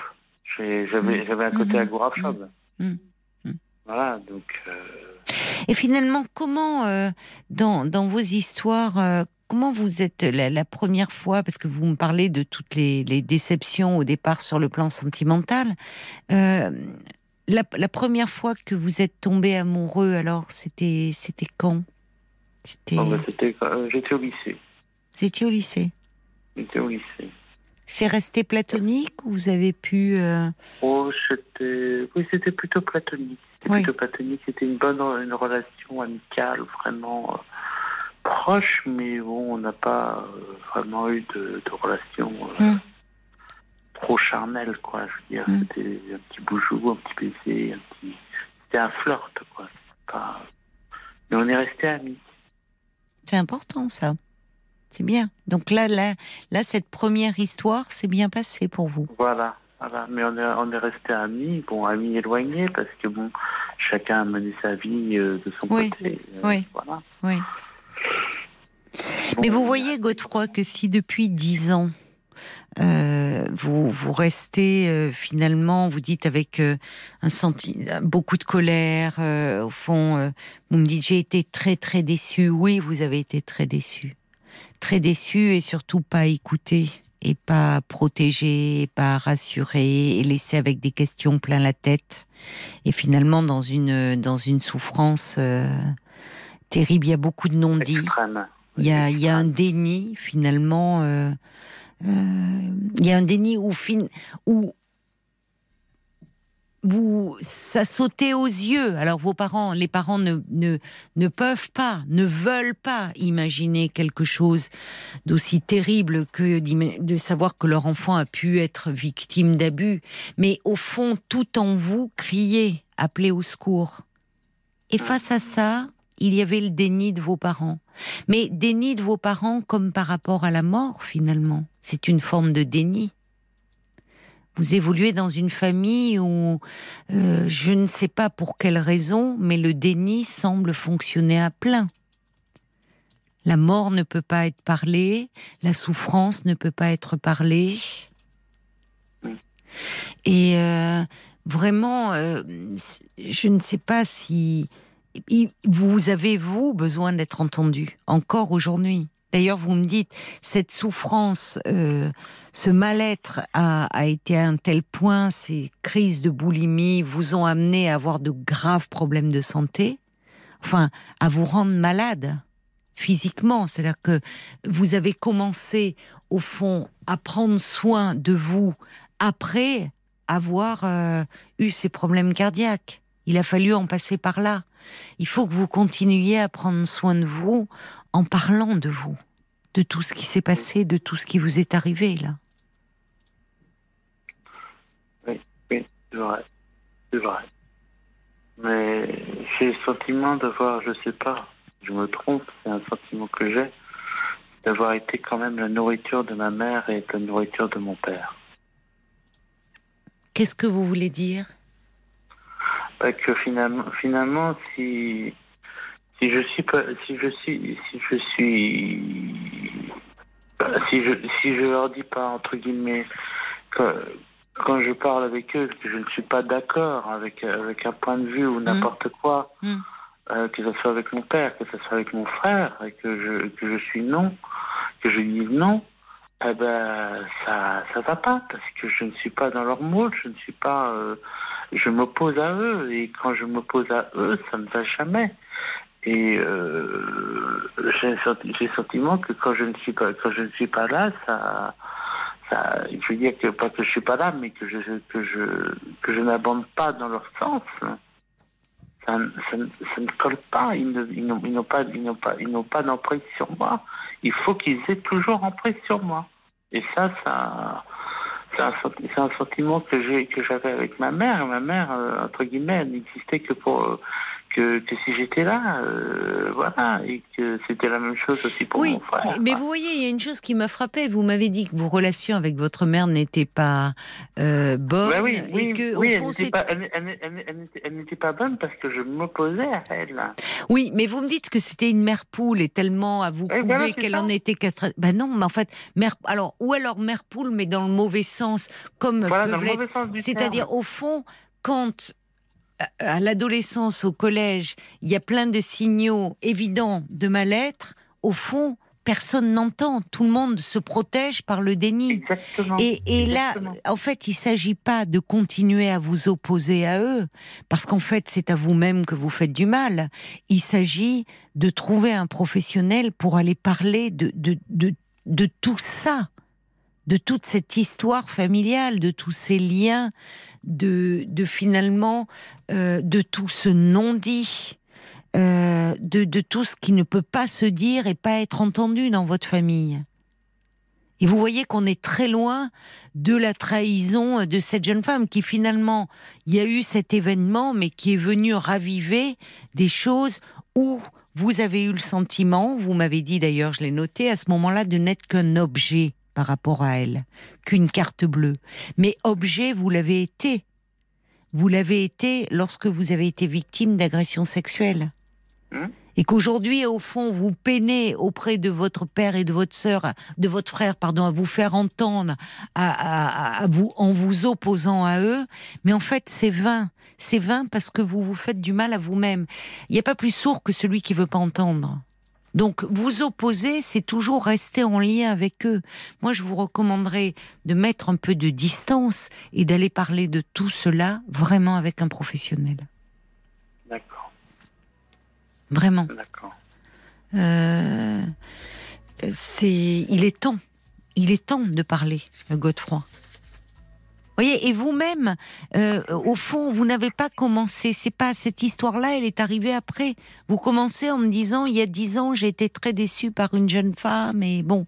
Mais au fond, la déception, la trahison, le fait de n'être pas reconnu, de n'être pas entendu, elle remonte à bien plus loin. Et c'est de ça dont il faut parler. Pour reprendre le cours de votre vie. C'est le, fait d'avoir eu cette sale enfance, cette absence d'écoute, cette absence de compréhension. Ben, c'est ça. Qui, a créé, qui a créé tout ce désordre euh, oui. invivable. Ben oui, tout ce désordre et qui vous a amené même à, à avoir euh, ces graves problèmes de santé, à vous rendre malade en fait. Donc il est temps d'aller parler euh, à un professionnel de toute cette histoire et de vous délester de tout ce poids. Vraiment. Délester, délester, délester, puis de essayer de réparer. Mais est-ce que la réparation est possible? Ah oui, c'est possible. Il faut vous réparer, vous. Mais il faut déjà que vous puissiez. Euh, en fait, ça commence par là. Il faut que votre parole puisse être entendue. Beaucoup de d'enfants victimes d'abus sexuels ont des troubles du comportement alimentaire. Soit on le voit à travers finalement, en fait, soit à travers de, l'anorexie, parce que finalement, euh, le corps qui est le, lieu de l'agression euh, se ferme se ferme complètement au point de refuser, rien ne doit rentrer en lui, et sur, donc même pas de la nourriture. Il doit plus y avoir aucune intrusion, même de la nourriture. Et parfois, effectivement, il peut y avoir des crises de boulimie aussi, c'est l'autre versant, des crises de boulimie où finalement la, nourriture c'est se remplir, se remplir, combler une angoisse, euh, la nourriture qui console et puis qui aussi, à travers cette image du corps qui se modifie, fait en sorte inconsciemment que ce corps suscite plutôt la répulsion que le désir. Donc euh, c'est malheureusement des symptômes que l'on retrouve chez les enfants abusés. Donc de tout ça, il faut vraiment aller parler au plus vite, Godefroy, pour reprendre le cours de votre développement affectif et pouvoir continuer à avancer. Vous n'avez que 41 ans. Il est temps de vous occuper de vous. Bon courage. Oui, oh oui, mais il, en, faut parce que c'est pas c'est pas si facile que ça. Mais là, je sais pas, ça, ça fait du bien. Ben oui, mais parce que parce que bien sûr que ça fait du bien de parler, parce que vous avez beaucoup à dire. Donc vraiment, trouvez un thérapeute au plus vite, un bon thérapeute qui va vous accompagner. D'accord? Bon courage. Prenez soin de vous. Au revoir, Godefroy. Au revoir. Parlons-nous, Caroline Dublanche sur RTL. Jusqu'à minuit 30. Parlons-nous, Caroline Dublanche sur RTL. Nous sommes à vos côtés en direct, bien sûr, comme tous les soirs.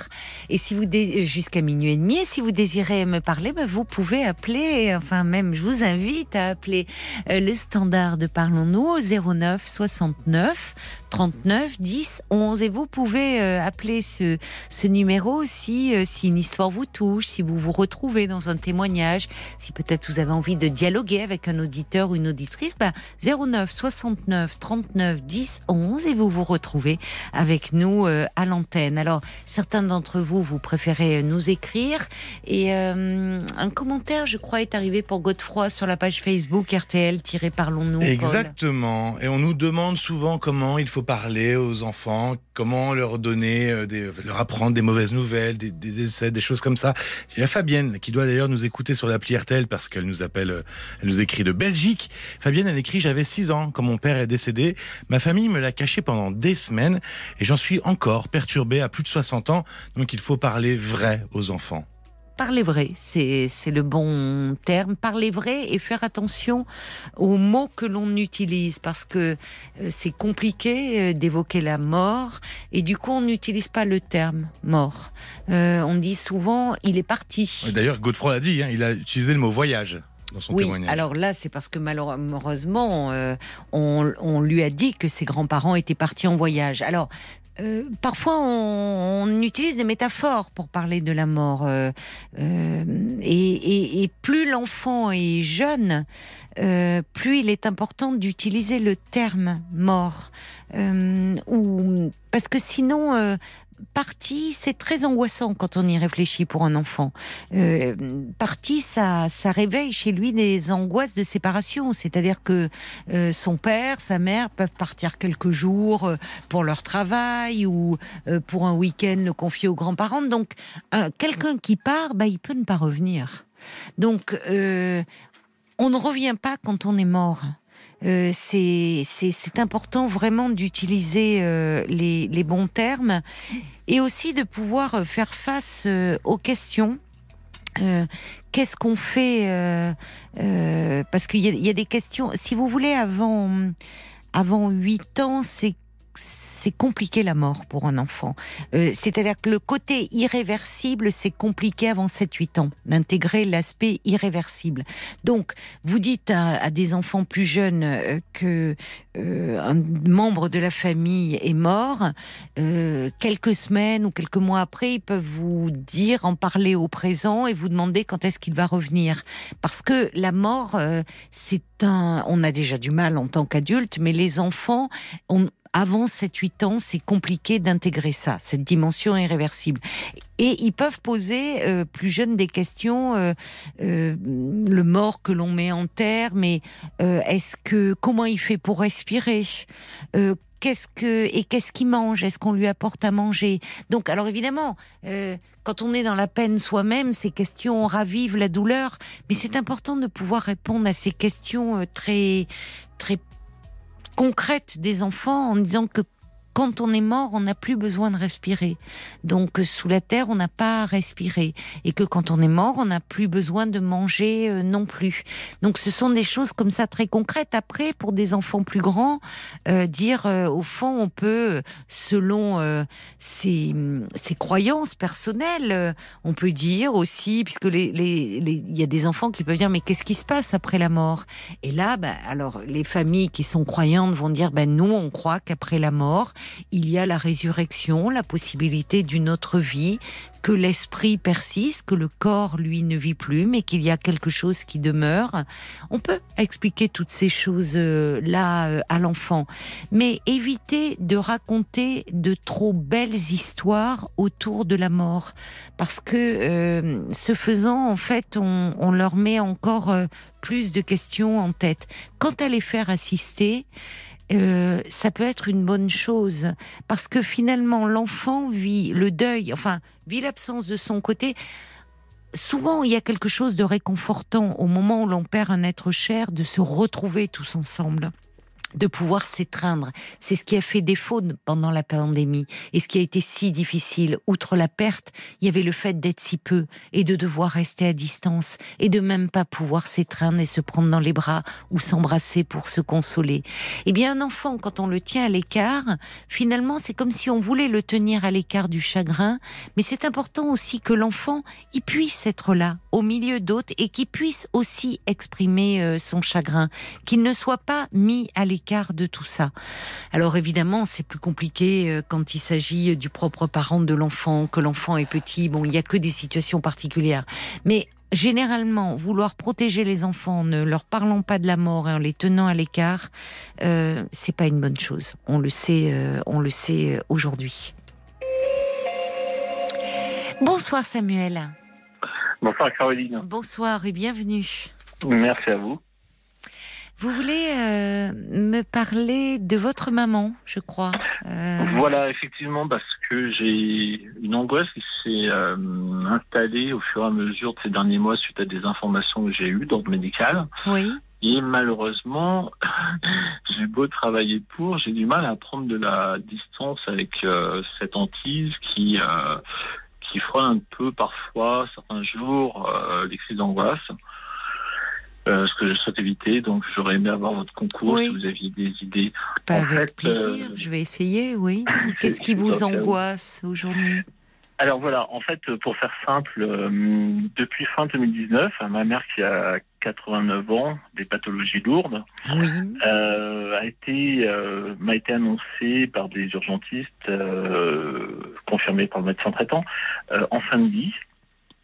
En fin de vie, et euh, après étude des possibilités de placement en unité de soins longue durée à l'hôpital ou dans un EHPAD, euh, ce qui semble le, mieux pour elle, néanmoins, reste son maintien à domicile avec euh, des soins adaptés. D'accord. Et donc, j'ai pour améliorer au maximum sa qualité de vie, son confort quotidien pour le temps qu'il reste, Bon, j'ai mis un peu ma, ma vie en stand-by euh, puisque je passe 12 à 14 heures par jour auprès d'elle. Oui, vous euh, vivez donc auprès d'elle vous... Non, en fait. Euh, Parce que vous me dites 12 à 14 heures par jour plus grosse journée, effectivement. Euh, bah, en fait, euh, je, je dors chez moi. J'ai une compagne, je dors chez moi. Je prends mon dîner. Mais malheureusement, à part ça, il n'y a plus, il a plus grand chose. Effectivement, je passe. De, ah, là, vous êtes auprès de, votre maman, en fait. C'est ça. La nuit, c'est ça. Voilà. En général, j'y suis jusqu'à, euh, selon l'état de santé, jusqu'à une heure à deux heures du mat, et puis je rentre. Quand elle, vous êtes sûr qu'elle dort bien, qu'elle, qu'elle est tranquille? Euh, je dors pas près d'elle, en fait. Je reste euh, chez elle, on va dire, du début de la journée jusqu'à la, la, Une heure, deux heures, vous me dites, du matin. Et je, rentre chez moi, voilà. Je rentre chez moi vers souvent euh, deux heures du matin. Euh, et je repars huit heures plus tard pour renouveler des, des, journées de, de 12-14 heures. Depuis combien de temps vous vous occupez d'elle Fin 2019. Fin 2019. À ce, degré-là. Vous tenez le coup physiquement, moralement? Je me fais accompagner. Euh, Voilà, je pour tenir le coup, effectivement, bah, j'écoute notamment mon conseil. euh, je me fais suivre par un psychologue en CMP. Euh, dans une structure locale, mais j'ai de plus en plus de mal à trouver des, des, des créneaux, des, ah des oui. possibilités. Eh oui, malheureusement, oui, les CMP sont assez débordés, oui. Mm. C'est ça, mais j'essaie de concilier, euh, il fait tout son possible également. Euh, donc il y a ça. Euh, mon état de santé ne me permet pas d'avoir des anxiolytiques ou euh, des antidépresseurs, donc bah, je fais 100 pour l'instant. Euh, bon, voilà, on tient tant bien que mal. Mais en fait, là où j'ai une angoisse qui se développe, c'est que ces derniers mois, j'ai appris par différentes sources médicales, mais qui se recoupent toutes. en l'occurrence, un cadre infirmier euh, médical qui travaille dans un hôpital parisien que je ne citerai pas, mais qui, qui, qui est renommé, qui est sérieux. Euh, c'est un cadre infirmier qui est, qui est, la tante en fait de ma compagne. Oui. Les infirmiers à domicile de ma mère, mais également son médecin traitant. Oui. Voilà, m'ont indiqué que. Et alors, c'est quelque chose que je peux entendre avec mon moi intellectuel, mais moins avec mon moi émotif euh, visiblement. Euh, ils m'ont tous confirmé et expliqué que d'après ce dont ils ont été témoins, euh, passé 80 ans, en fait, quand il y a une situation d'urgence, qu'on est qu'on est amené à l'hôpital, euh, voilà, dans une situation d'urgence pour quelqu'un de plus de 80 ans, euh, des consignes médicales sont données pour s'occuper, et encore une fois, je peux l'entendre, euh, prioritairement des enfants, puis des personnes valides, et enfin, en fonction du temps disponible et du personnel disponible, des patients de plus de 80 ans mais effectivement, ça ah arrive en bout de course. Euh, alors, dans un mhm. premier temps, j'ai eu ce cas d'infirmier, la tante de ma compagne qui m'en a informé. Après, les infirmiers à domicile de ma mère qui, malheureusement, interviennent aussi auprès d'autres personnes âgées, euh, les ont vus partir à l'hôpital, ont vu comment ça se passait, etc. Et euh, enfin, son médecin traitant, qui est en ville, mais qui, ne, mm. qui est également deux après-midi par semaine médecin conseil dans un EHPAD, m'a confirmé qu'elle a, elle a perdu pas mal de patients âgés qui passaient des heures sur des brancards avant de pouvoir, pris, avant de pouvoir être pris en charge. Et euh, certains voilà, et certains attendaient même euh, plusieurs jours. Et non, mais alors c'est choquant si c'est, pardonnez-moi, je vous interromps, mais si c'est là vous, enfin, euh, comme une stratégie, enfin, euh, c'est-à-dire ils ne sont pas la prioritaire, mais non, mais est-ce que c'est lié à parce que là on sort d'une, il faut pas l'oublier, d'une pandémie quand même hein qui a duré deux ans. Est-ce que c'était dans le dans le cadre de la pandémie ou euh, il y avait il bah, alors, parce que sinon. Je comprends votre interrogation. Oui. Bah j'ai demandé euh, effectivement à, euh, ces infirmiers euh, qui sont proches de personnes âgées, oui. traitement. Ils m'ont dit que c'était déjà très tendu, effectivement, avant la, la pandémie. Bon, c'est pas un secret, c'était très tendu en termes de personnel, en termes de temps, mais que depuis qu'il y a eu la pandémie, c'est beaucoup plus aigu. C'est beaucoup mm. plus aigu. Et bon, on va dire que euh, de manière très polie, ils appellent ça dans les hôpitaux euh, la perte de chance. Voilà, quand un patient reste des la perte de sens. non, non, oui, ça, ça la perte de chance. J'entends mal. Par moment, la liaison n'est pas bonne. Pardonnez-moi. C'est là, je bouge un peu, c'est mon siège. Oui, oui, effectivement. La, perte, de, chance. C'est ça. Bon, ah bah, euh, c'est curieux de parler de chance. Alors, il y a toujours, euh, enfin, euh, quand on vient aux urgences, on, on, mise pas que sur la chance. On mise sur, enfin, on espère être pris en charge par un médecin qui va poser le bon diagnostic et faire ce qu'il faut, quel que soit l'âge que l'on a. Enfin... Oui, ouais, mais pudiquement, ils appellent ça effectivement le, le manque de chance. C'est-à-dire, plus le temps passe sur les brancards, moins le patient qui n'est pas pris en charge a des probabilités de pouvoir en sortir soit sans séquelles, soit euh, en vie. Et euh, voilà. Mais c'est choquant. Mais c'est choquant parce que, mm. enfin, ce qui est choquant, c'est que euh, oui, c'est vrai forcément le, but n'est pas de rester sur un brancard, même si il faut quand même rappeler qu'aux urgences, une personne peut être, être sur un brancard dans l'attente d'un lit dans un service spécialisé, mais que ça ne veut pas dire qu'elle ne bénéficie pas de soins. Sur ce brancard, on peut lui mettre une perfusion, on peut lui mettre de l'oxygène, on peut, voyez, elle n'est pas dans un brancard où on la laisse comme ça avec aucun soin. Il faut quand même le rappeler ça. Oui, ben en fait, j'étais présent moi plusieurs fois euh, au cours de ces différentes années euh, lors des urgences. Euh, effectivement, il y a la prise de constante à l'arrivée, mais même si ne sont pas au top, avant que les, perfusions soient mises en place, etc., il n'y avait pas d'autres soins. J'avais juste. Je pense que ça dépend. Pardon? Je vous en prie. J'avais juste le droit d'humecter l'élève de, de ma mère pour, mais on ne pouvait pas, par exemple, la perfuser. Je ne pouvais pas lui donner à boire, effectivement, tant qu'elle ne passait pas. Alors effectivement, ils, évaluent grosso modo le degré de gravité d'urgence, mais malgré ça, euh, sincèrement, euh, c'était assez fréquent. Je passe au moins 6 heures euh, facile, et c'était avant la pandémie. Euh, aux urgences à chaque fois que j'ai accompagné. Mais parce que là, vous me dites que votre mère est en fin de vie, elle souffre de plusieurs pathologies cumulées. Oui, tout, à, fait. Plusieurs pathologies cumulées qui n'autorisent pas, euh, et je le comprends encore une fois, hmm. euh, une réanimation. Elle n'est pas éligible à la réanimation parce que voilà, les médecins considèrent qu'elle ne pourrait pas remonter la pente. D'accord, parce qu'une réanimation chez quelqu'un de... Alors, il y a l'âge et il y a les pathologies aussi. Mmh. Puisqu'on sait que même pendant la pandémie, il y a des personnes de plus de 80 ans qui ont été quand même intubées parce que elles n'avaient pas, enfin, on pensait qu'elles seraient à même, au vu de leur état général de surmonter cela. Mais c'est vrai que c'est pas rien d'être intubé, d'être euh, en, réanimation. Déjà pour euh, quelqu'un de 40 ans euh, en bonne santé, donc pour quelqu'un qui passe les 80 ans, ça ne veut pas dire que les médecins ne le faisaient pas. Même en pleine pandémie, il faut quand même le rappeler. Donc c'est pour ça que le côté,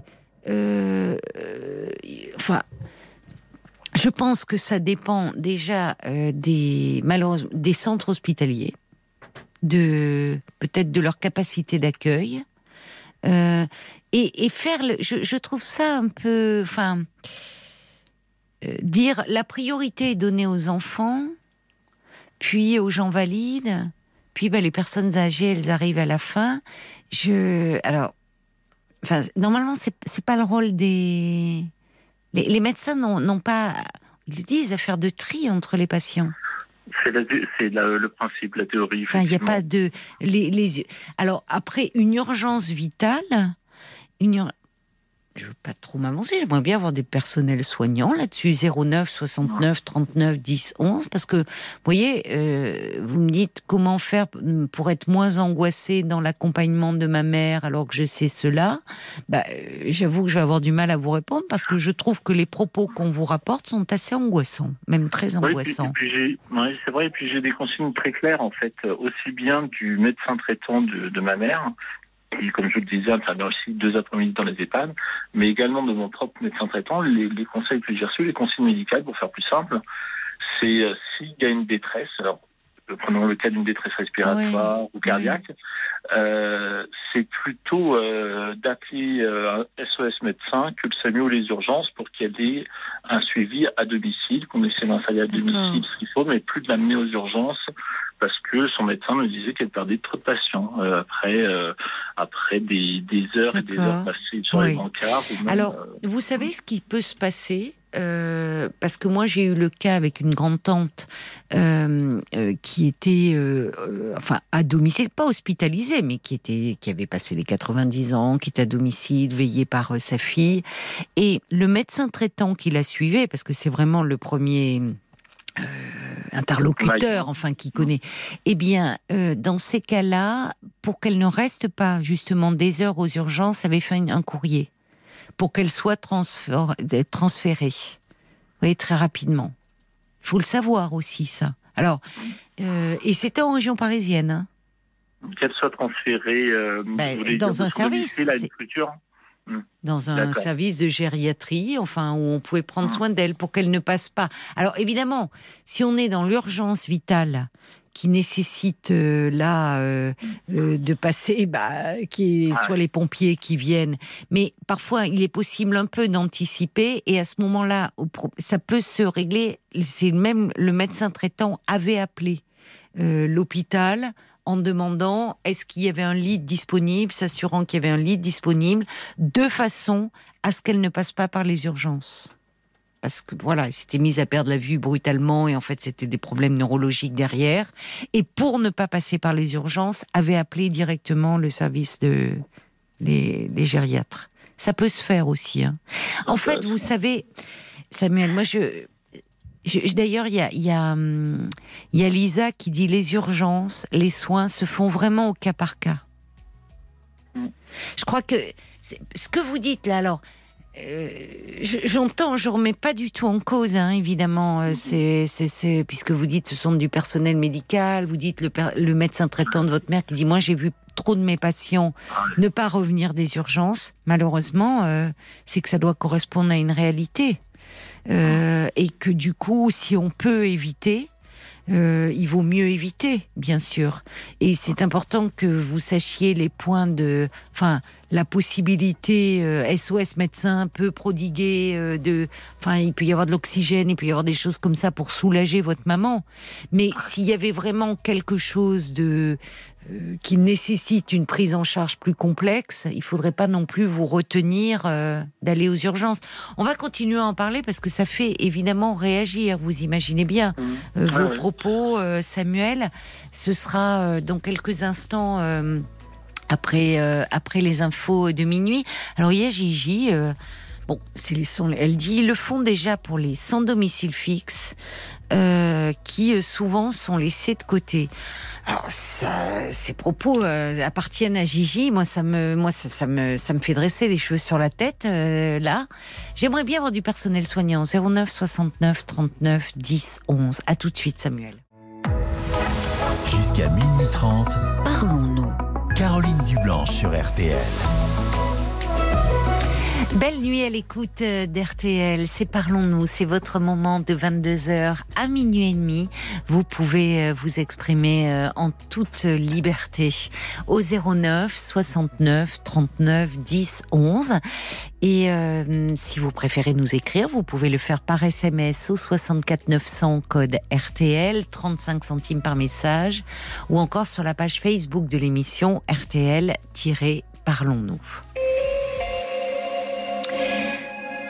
Samuel, merci euh, d'avoir euh, patienté euh, cette petite pause là des infos.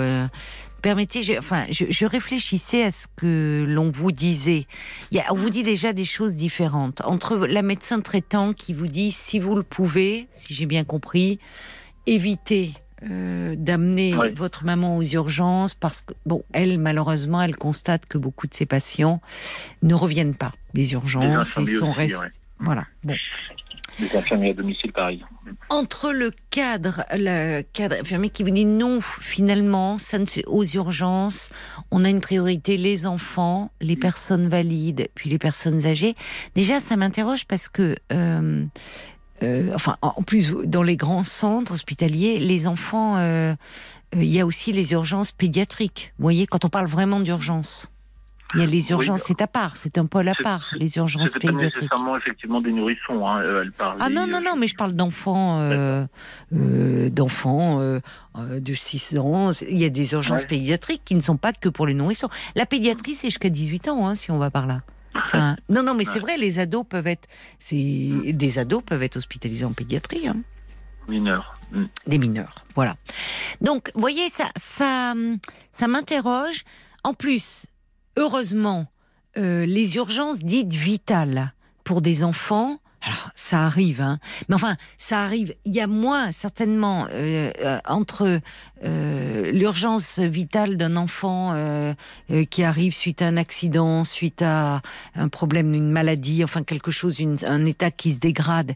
Il y a beaucoup plus de personnes âgées qu'on retrouve aux urgences suite à leur pathologie longue durée. Vous voyez que d'enfants qui arrivent en urgence vitale.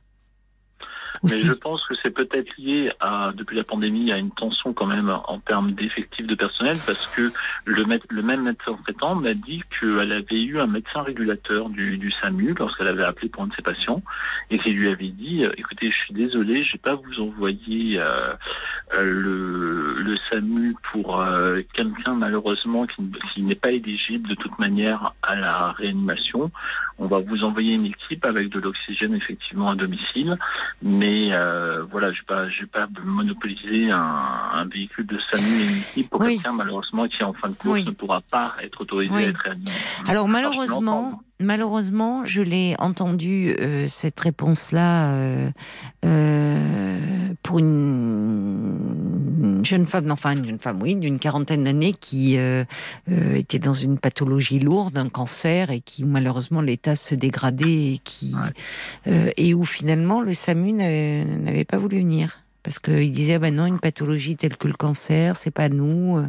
bon et finalement c'était les pompiers vous voyez au final qui s'étaient déplacés ah, euh... c'est intéressant bah, oui. donc euh, vous voyez alors que finalement euh, bon donc bon parfois je dirais qu'il vaut mieux appeler les pompiers oui parce que les pompiers eux ils se déplacent voyez Et ils, font, ils disent pas le le, le, le SAMU. Enfin, je veux pas faire passer des messages. C'est tellement un sujet, euh, euh, enfin, qui sensible. Euh, si, si évidemment la personne elle fait un arrêt cardiaque, euh, avec ses SAMU, avoir ce réflexe SAMU, SAMU, ils interviennent très vite.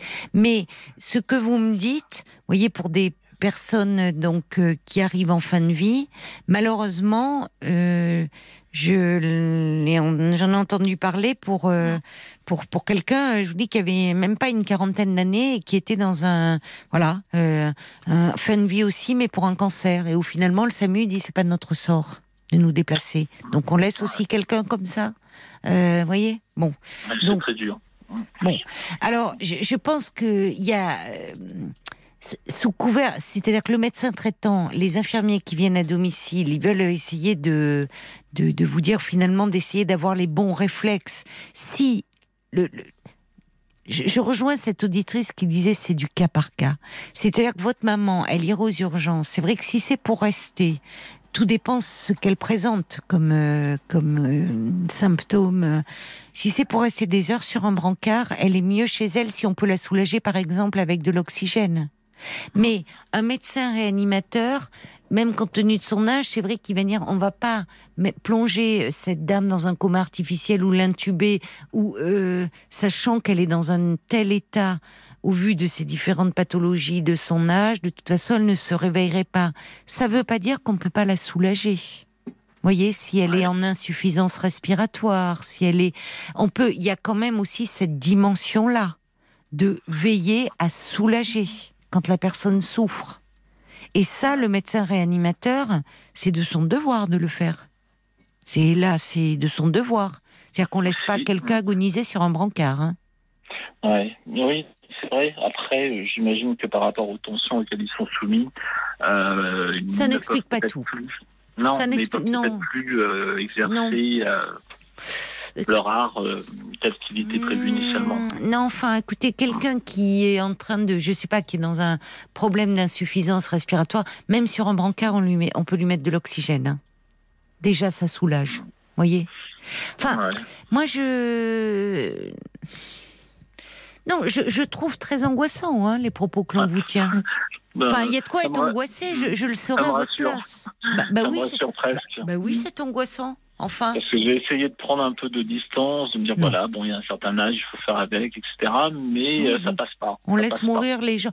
les médecins, évidemment, malheureusement, il y a un âge où euh, euh, ben, ils savent que il y a l'âge et puis il y a l'état de la personne. Parce que il y a des personnes qui ont 85, 86, 87 ans euh, qui peuvent arriver aux urgences pour un problème, euh, je sais pas, AVC, mais qu'on va prendre en charge parce que leur, leur état général par ailleurs est bon. Là, on est dans quelque chose d'une fin de vie pour votre maman où malheureusement il y a plusieurs pathologies qui se qui se cumulent, où on sait qu'il y a quelque chose d'irréversible, mais quelque chose dire on ne va pas mettre tous les moyens en œuvre pour de la réanimation intensive, comme on peut le faire, c'est une chose, parce qu'au fond, le, le remède serait pire que le mal. Mais c'est une chose de dire cela, ce que font les réanimateurs, je pense, au jour le jour, dire non, cette personne est dans un état trop fragile pour supporter une réanimation et de toute façon, elle ne s'en sortirait pas, que de veiller à la soulager. Dans, dans les services hospitaliers, je pense des gens qui sont en cancer, des, des, qui souffrent de cancer, de, de maladies graves, il y a un médecin réanimateur qui peut être appelé justement à tout moment par euh, les équipes euh, soignantes dans les différents services pour soulager une personne qui, par exemple, dans un euh, un cancer, une personne qui est en fin de vie, on va pas la transférer ou on peut la transférer en réanimation. On va pas tenter une réanimation à tout prix. On sait qu'elle arrive en fin de vie. Ce qu'on va faire, c'est la soulager c'est faire en sorte, par exemple, qu'elle ne s'étouffe pas, essayer de nettoyer les voies euh, respiratoires, insuffler de l'oxygène. C'est-à-dire faire quelque chose. On sait que la personne, malheureusement, on ne peut pas revenir à un état de, de, santé, de, mais on va l'accompagner pour qu'elle ne souffre pas. Et Après, ça... la pratique de l'hôpital, effectivement, ça semble être, comme vous le disiez tout à l'heure, au cas par cas, parce que moi j'ai deux exemples concrets. Euh, ça peut être utile d'ailleurs pour vos auditeurs de le savoir. Euh, ma mère était amenée dans deux euh, je ne citerai pas, euh, pour, tout simplement parce que j'aime pas porter préjudice. Dans l'un, la politique, euh, il est renommé, hein, il est sur Paris. Dans l'un, la politique est que dès qu'on arrive aux urgences, le hmm. patient est emmené dans une pièce à part et aucun accompagnant ne peut rester auprès de lui, euh, même s'il est totalement dépendant. Tous les accompagnants, les proches, euh, hmm. qui amènent la personne à l'hôpital doivent rester dans une salle d'attente. Voilà, ça s'entend pour différentes raisons. Sauf que dans notre hôpital, et c'est là que j'ai eu la chance de pouvoir aider euh, ma mère. Hmm. Dans d'autres hôpitaux, on tolère la, la, présence de la personne. Et moi, je peux vous assurer, ça, ça peut être intéressant à savoir pour vos éditeurs, je peux hmm. vous assurer que quand je l'ai accompagné en 2019, que deux médecins urgentistes euh, à une demi-heure d'intervalle sont venus me dire malheureusement votre mère n'en a plus que pour quelques minutes à quelques heures. Euh, prévenez ses autres proches s'ils veulent venir lui dire au revoir. Vu qu'elle n'était pas éligible à la réanimation, dans ces cas-là, on les transfère encore là sous un terme pudique dans ce qu'ils appellent des unités de très court séjour. C'est en sous-sol où il n'y a pas de passage, où il n'y a pas de patient. Et euh, comme c'est des personnes qui ne sont pas éligibles à la réanimation, ils ne sont pas reliés à des, euh, des moniteurs qui permettent de donner l'alerte lorsqu'il y a euh, une difficulté respiratoire ou cardiaque. Et en fait, en fait, la seule chance qu'on a eue, c'est que comme j'étais autorisé à rester auprès d'elle, à chaque fois que ma mère, avec sa pathologie d'Alzheimer avancée, arrachait son masque à, oxygène, ah, voulait arracher ses perfusions, je pouvais intervenir pour l'en empêcher, ce que j'aurais pas pu faire dans l'autre structure. Et là, par contre, ça a vraiment un caractère vital. Donc vous avez raison, il y a aussi effectivement la notion du cas par cas, selon la politique de chaque hôpital, qui rentre énormément en compte. Oui, c'est euh, J'ai été autorisé à rester. Euh, J'étais resté neuf jours, en fait, jour et nuit euh, auprès d'elle. J'ai pas dormi pendant quatre nuits pour l'empêcher de retirer son, son masque, pour, pour ne pas arracher ses perfusions. Ça a permis comme ça au traitement d'agir. Mais vu qu'elle était dans une chambre seule et connectée à aucun appareil, euh, elle l'aurait fait si elle avait été seule. Personne n'aurait pu intervenir à temps. D'ailleurs, dans ce qu'ils appellent pudiquement, vous savez, tout à l'heure, je parlais du terme pudique de perte de chance. Quand les, la probabilité d'absence de, séquelles augmente au fur et à mesure que les heures passent sont prises en charge. Ils appellent ça pudiquement les unités de très court séjour. Malheureusement, c'est en sous-sol. Voilà, il n'y a pas de passage. Et c'est vrai que quelques heures après, on entendait des pleurs dans les, chambres avoisinantes parce que c'est des personnes malheureusement qui sont censées ne pas survivre à la nuit qu'on place là. D'accord. Et bon, voilà, c'est une expérience. Non, mais c'est terrible. Ça, l'image qui me vient, c'est que unité de très court séjour, euh, c'est, eh, c'est, effectivement c'est du très court séjour puisque dans les hôpitaux, la morgue est souvent euh, effectivement aussi en sous-sol, quoi. Bah, ça fait froid bah, dans le dos. Non, mais euh, moi, ce qui m'étonne, c'est que quand vous dites bon, alors vous, vous citez qu'un hôpital ou justement deux. alors deux hôpitaux où on ne peut pas accompagner des personnes qui sont très diminuées et qui ne, ne sont pas, fois pas toujours en état de s'exprimer, je trouve que euh, euh, justement d'avoir un proche qui peut expliquer euh, ce que font les pompiers quand ils interviennent, ou le, SAMU en disant qu'est-ce qui est à l'origine de ce malaise. Après qu'on demande aux proches de sortir parce qu'il y a peut-être des soins qui peuvent être agressifs ou douloureux, enfin, mais, mais au moins qu'on je sais pas. Bon, ça, fait froid dans le dos. On va, ça fait beaucoup réagir. Il y a Gigi alors qui intervient, euh, qui parlait des SDF. Elle dit les pompiers n'ont pas encore d'objectif de rentabilité, contrairement à l'hôpital depuis 2003. Depuis plus de 20 ans, si on n'est plus productif, the end dit Gigi. Il euh, y a Cathy qui dit les urgences c'est dur, c'est angoissant pour le patient, il y a trop de monde. Cathy dit il serait souhaitable que les médecins généralistes acceptent d'intervenir les premiers à domicile. Oui, c'est vrai que si les médecins pouvaient se déplacer, il y en a qui le font. Hein. Il y en a qui le font. C'est devenu rare, mais c'est devenu rare, mais il y en a qui le font, et notamment les personnes âgées, voilà, qui, qui le font. Euh, qu'est-ce que ça serait rassurant s'il pouvait y avoir des systèmes de garde pour les médecins traitants, peut-être la nuit. Déjà, ça désengorgerait un peu l'hôpital. Et puis pour les pour le patient et pour les familles, quel réconfort de savoir et de dire avec un médecin qui peut aussi soulager, procéder à des gestes qui vont soulager. Paul, ça fait beaucoup réagir aussi sur euh, Facebook le témoignage de Samuel. Oui, il y a Anne-Laure qui dit par moment, on estime que les gens qui euh, font du tourisme médical en voyant plusieurs soignants, en allant aux urgences, pourtant si les médecins rencontrés avaient pu nous aider, nous n'irions pas aux urgences. C'est souvent la dernière solution qui reste aux personnes qui souffrent. Et nous ne sommes pas médecins, donc nous ne savons pas si notre cas relève de l'urgence vitale. Alors il y a aussi plusieurs témoignages d'auditeurs hein, sur les défaillances de prise en charge des personnes âgées aux urgences, comme euh, Sylvie avec sa mère, ou il y a aussi Morissette et Caroline avec leurs pères respectifs. On en a plusieurs euh, des témoignages. Euh, oui, qui vont dans le sens de ce que décrit malheureusement Samuel. On va accueillir, écoutez Samuel, on a Catherine, elle est médecin. Euh, ah. Elle a appelé le 09 69 39 10 11. Donc, euh, ben, on va l'écouter tout de suite parce qu'on a bien ah non, on l'a plus, me dit Paul. Mais qu'est-ce que c'est? Euh, Elle a peut-être cru, Catherine, qu'on n'allait plus. Euh... Oh, si Catherine, si vous écoutez euh, l'émission, euh, rappelez-nous, rappelez-nous, parce qu'on a vraiment besoin là d'un éclairage d'un d'un professionnel, euh, de, de, savoir un peu comment ça se passe. Moi, j'avoue que je je suis démunie sur ces sujets-là. J'écoute attentivement ce que vous me dites. Paul me fait remonter des témoignages de, euh, de personnes, d'auditeurs qui ont eu des proches confrontés à une prise en charge euh, bah, qu'ils considèrent comme défaillante. Donc euh, c'est vrai que c'est assez angoissant. Catherine, Catherine, elle dit qu'elle est sur sa petite fille. Je vois, elle dit qu'elle est médecin, qu'elle n'est pas totalement d'accord. elle dit il y a des endroits dans lesquels aller avant d'aller aux urgences. Bah bah, ah il faudrait bien. On peut se déplacer. Euh, oui, il y a les permanences médicales. Si on peut se déplacer, effectivement, malheureusement, ma mère n'est pas mobile. On ne peut pas la déplacer. Et dans le même ordre d'esprit de ce que je vous ai expliqué pour les hôpitaux, vous savez, la France est l'un des rares pays où les personnes qui ont le plus besoin du vaccin anti-Covid, les personnes âgées, très âgées, plus de 80 ans, qui ne peuvent pas se déplacer parce qu'elles sont handicapées, euh, on a longtemps parlé que la mairie de Paris, par exemple, mettait en place, vous savez, un dispositif pour envoyer des soignants vacciner les personnes. Je me suis inscrit à ce dispositif. Euh, on, nous, on, nous, dit que la Croix-Rouge va nous, va nous rappeler pour euh, envoyer des, des soignants.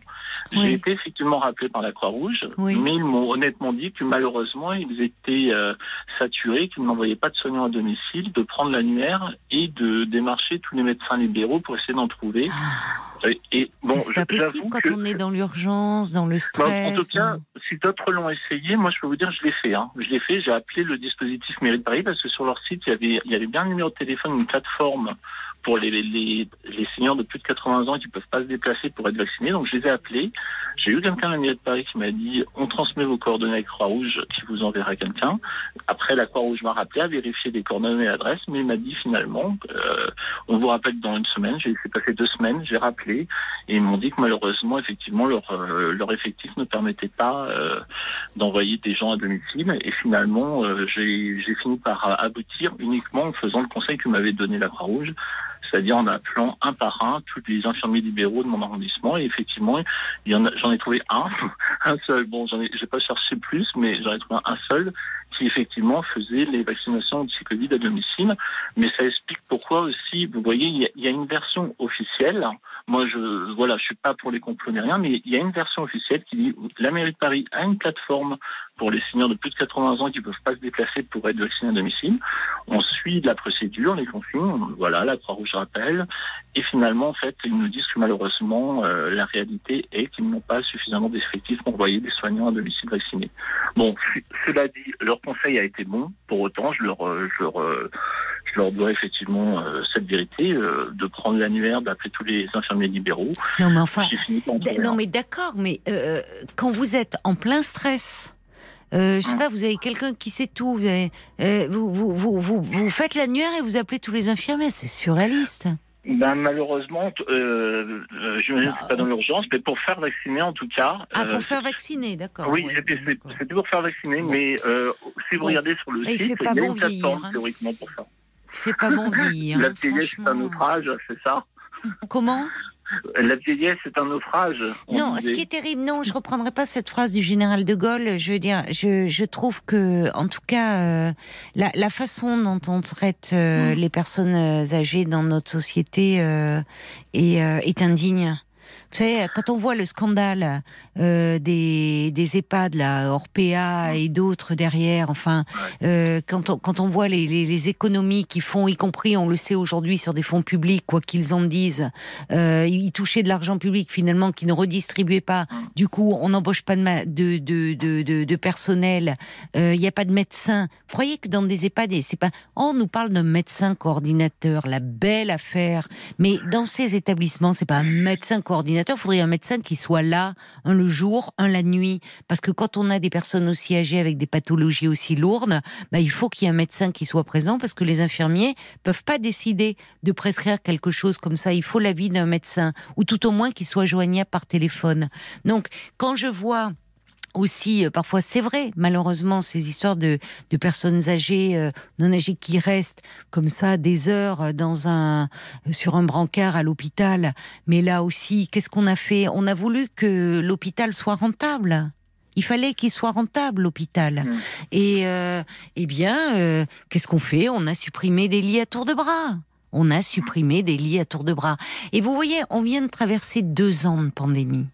Euh, on se disait, on pouvait espérer quand même qu'il y avait des choses qui allaient bouger. Je me souviens d'ailleurs d'un ministre du gouvernement qui disait, euh, aujourd'hui, avec ce qui se passe, avec ce que nous vivons, on nous avait quand même dit qu'on était en guerre.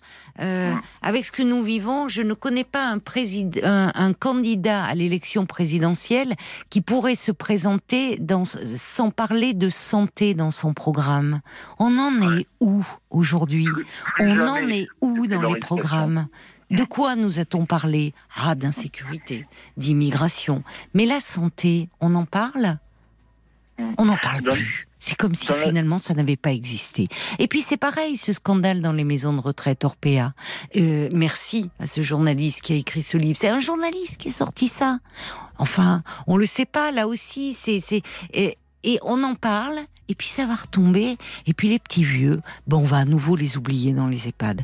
Moi, c'est tout ça en fait qui me, euh, que, enfin, je trouve que, vous savez, le degré d'humanité d'une société se mesure à la façon dont elle traite ces personnes les plus fragiles. Ben, il est très bas. C'est très bas notre degré d'humanité. Ah, effectivement, ils votent pas. Hein. Ils votent pas. Il y aura pas de manif dans les rues. Ils meurent en catimini. Euh, voilà. Donc, euh, il y, a, quelque chose de, désespérant et c'est vrai que ce que vous dites, euh, voyez, malheureusement, je suis désolée de, de Samuel de pas pouvoir vous répondre au fond de dire les angoisses. Franchement, vos angoisses, je les fais miennes. Je je sais pas quoi vous dire. Moi aussi, ça m'angoisse. Ça m'angoisse pour mes parents. Euh. Caroline, des fois, simplement d'entendre qu'une angoisse est justifiée, ça aide déjà un petit peu. On cesse de se dire, mais qu'est-ce qui se passe? J'arrive pas à prendre le dessus, ben j'arrive pas à être cohérent. Des fois, simplement d'entendre qu'une angoisse est justifiée, qu'on la partage, ah oui, ça aide déjà. Ah oui. Ça, ça règle pas le problème, mais ça aide non, déjà. mais parce qu'elle est, elle est, elle est fondée. Il y a quelque chose d'inadmissible. C'est ce que dit l'homme au camélia. Le naufrage de la vieillesse ne vient pas des vieilles gens, mais de la façon dont on les traite. Je vous embrasse, Samuel. On n'aura pas eu Catherine. Malheureusement, elle était en voiture et elle n'a pas pu euh, s'arrêter. C'est bien dommage. Peut-être demain, on pourrait reprendre avec, avec Catherine ou avec un médecin anesthésiste réanimateur ou avec des soignants. On aimerait bien vous entendre. 09 69 39 10 11. En tout à des messages, ça vous fait beaucoup réagir. C'est dur de terminer sur ce sujet des personnes âgées. Si seulement nos personnes âgées étaient considérées humainement, la réalité cogne. Réalité parfois affolante, force et courage aux proches qui se battent et font tout ce qu'ils peuvent, et force et courage aux soignants également, qui font eux aussi tout ce qu'ils peuvent dans des conditions souvent difficiles. Je vous embrasse, je vous souhaite euh, une très belle nuit, et puis je vous donne rendez-vous bien sûr avec toute la petite équipe ce soir dès 22h sur RTL.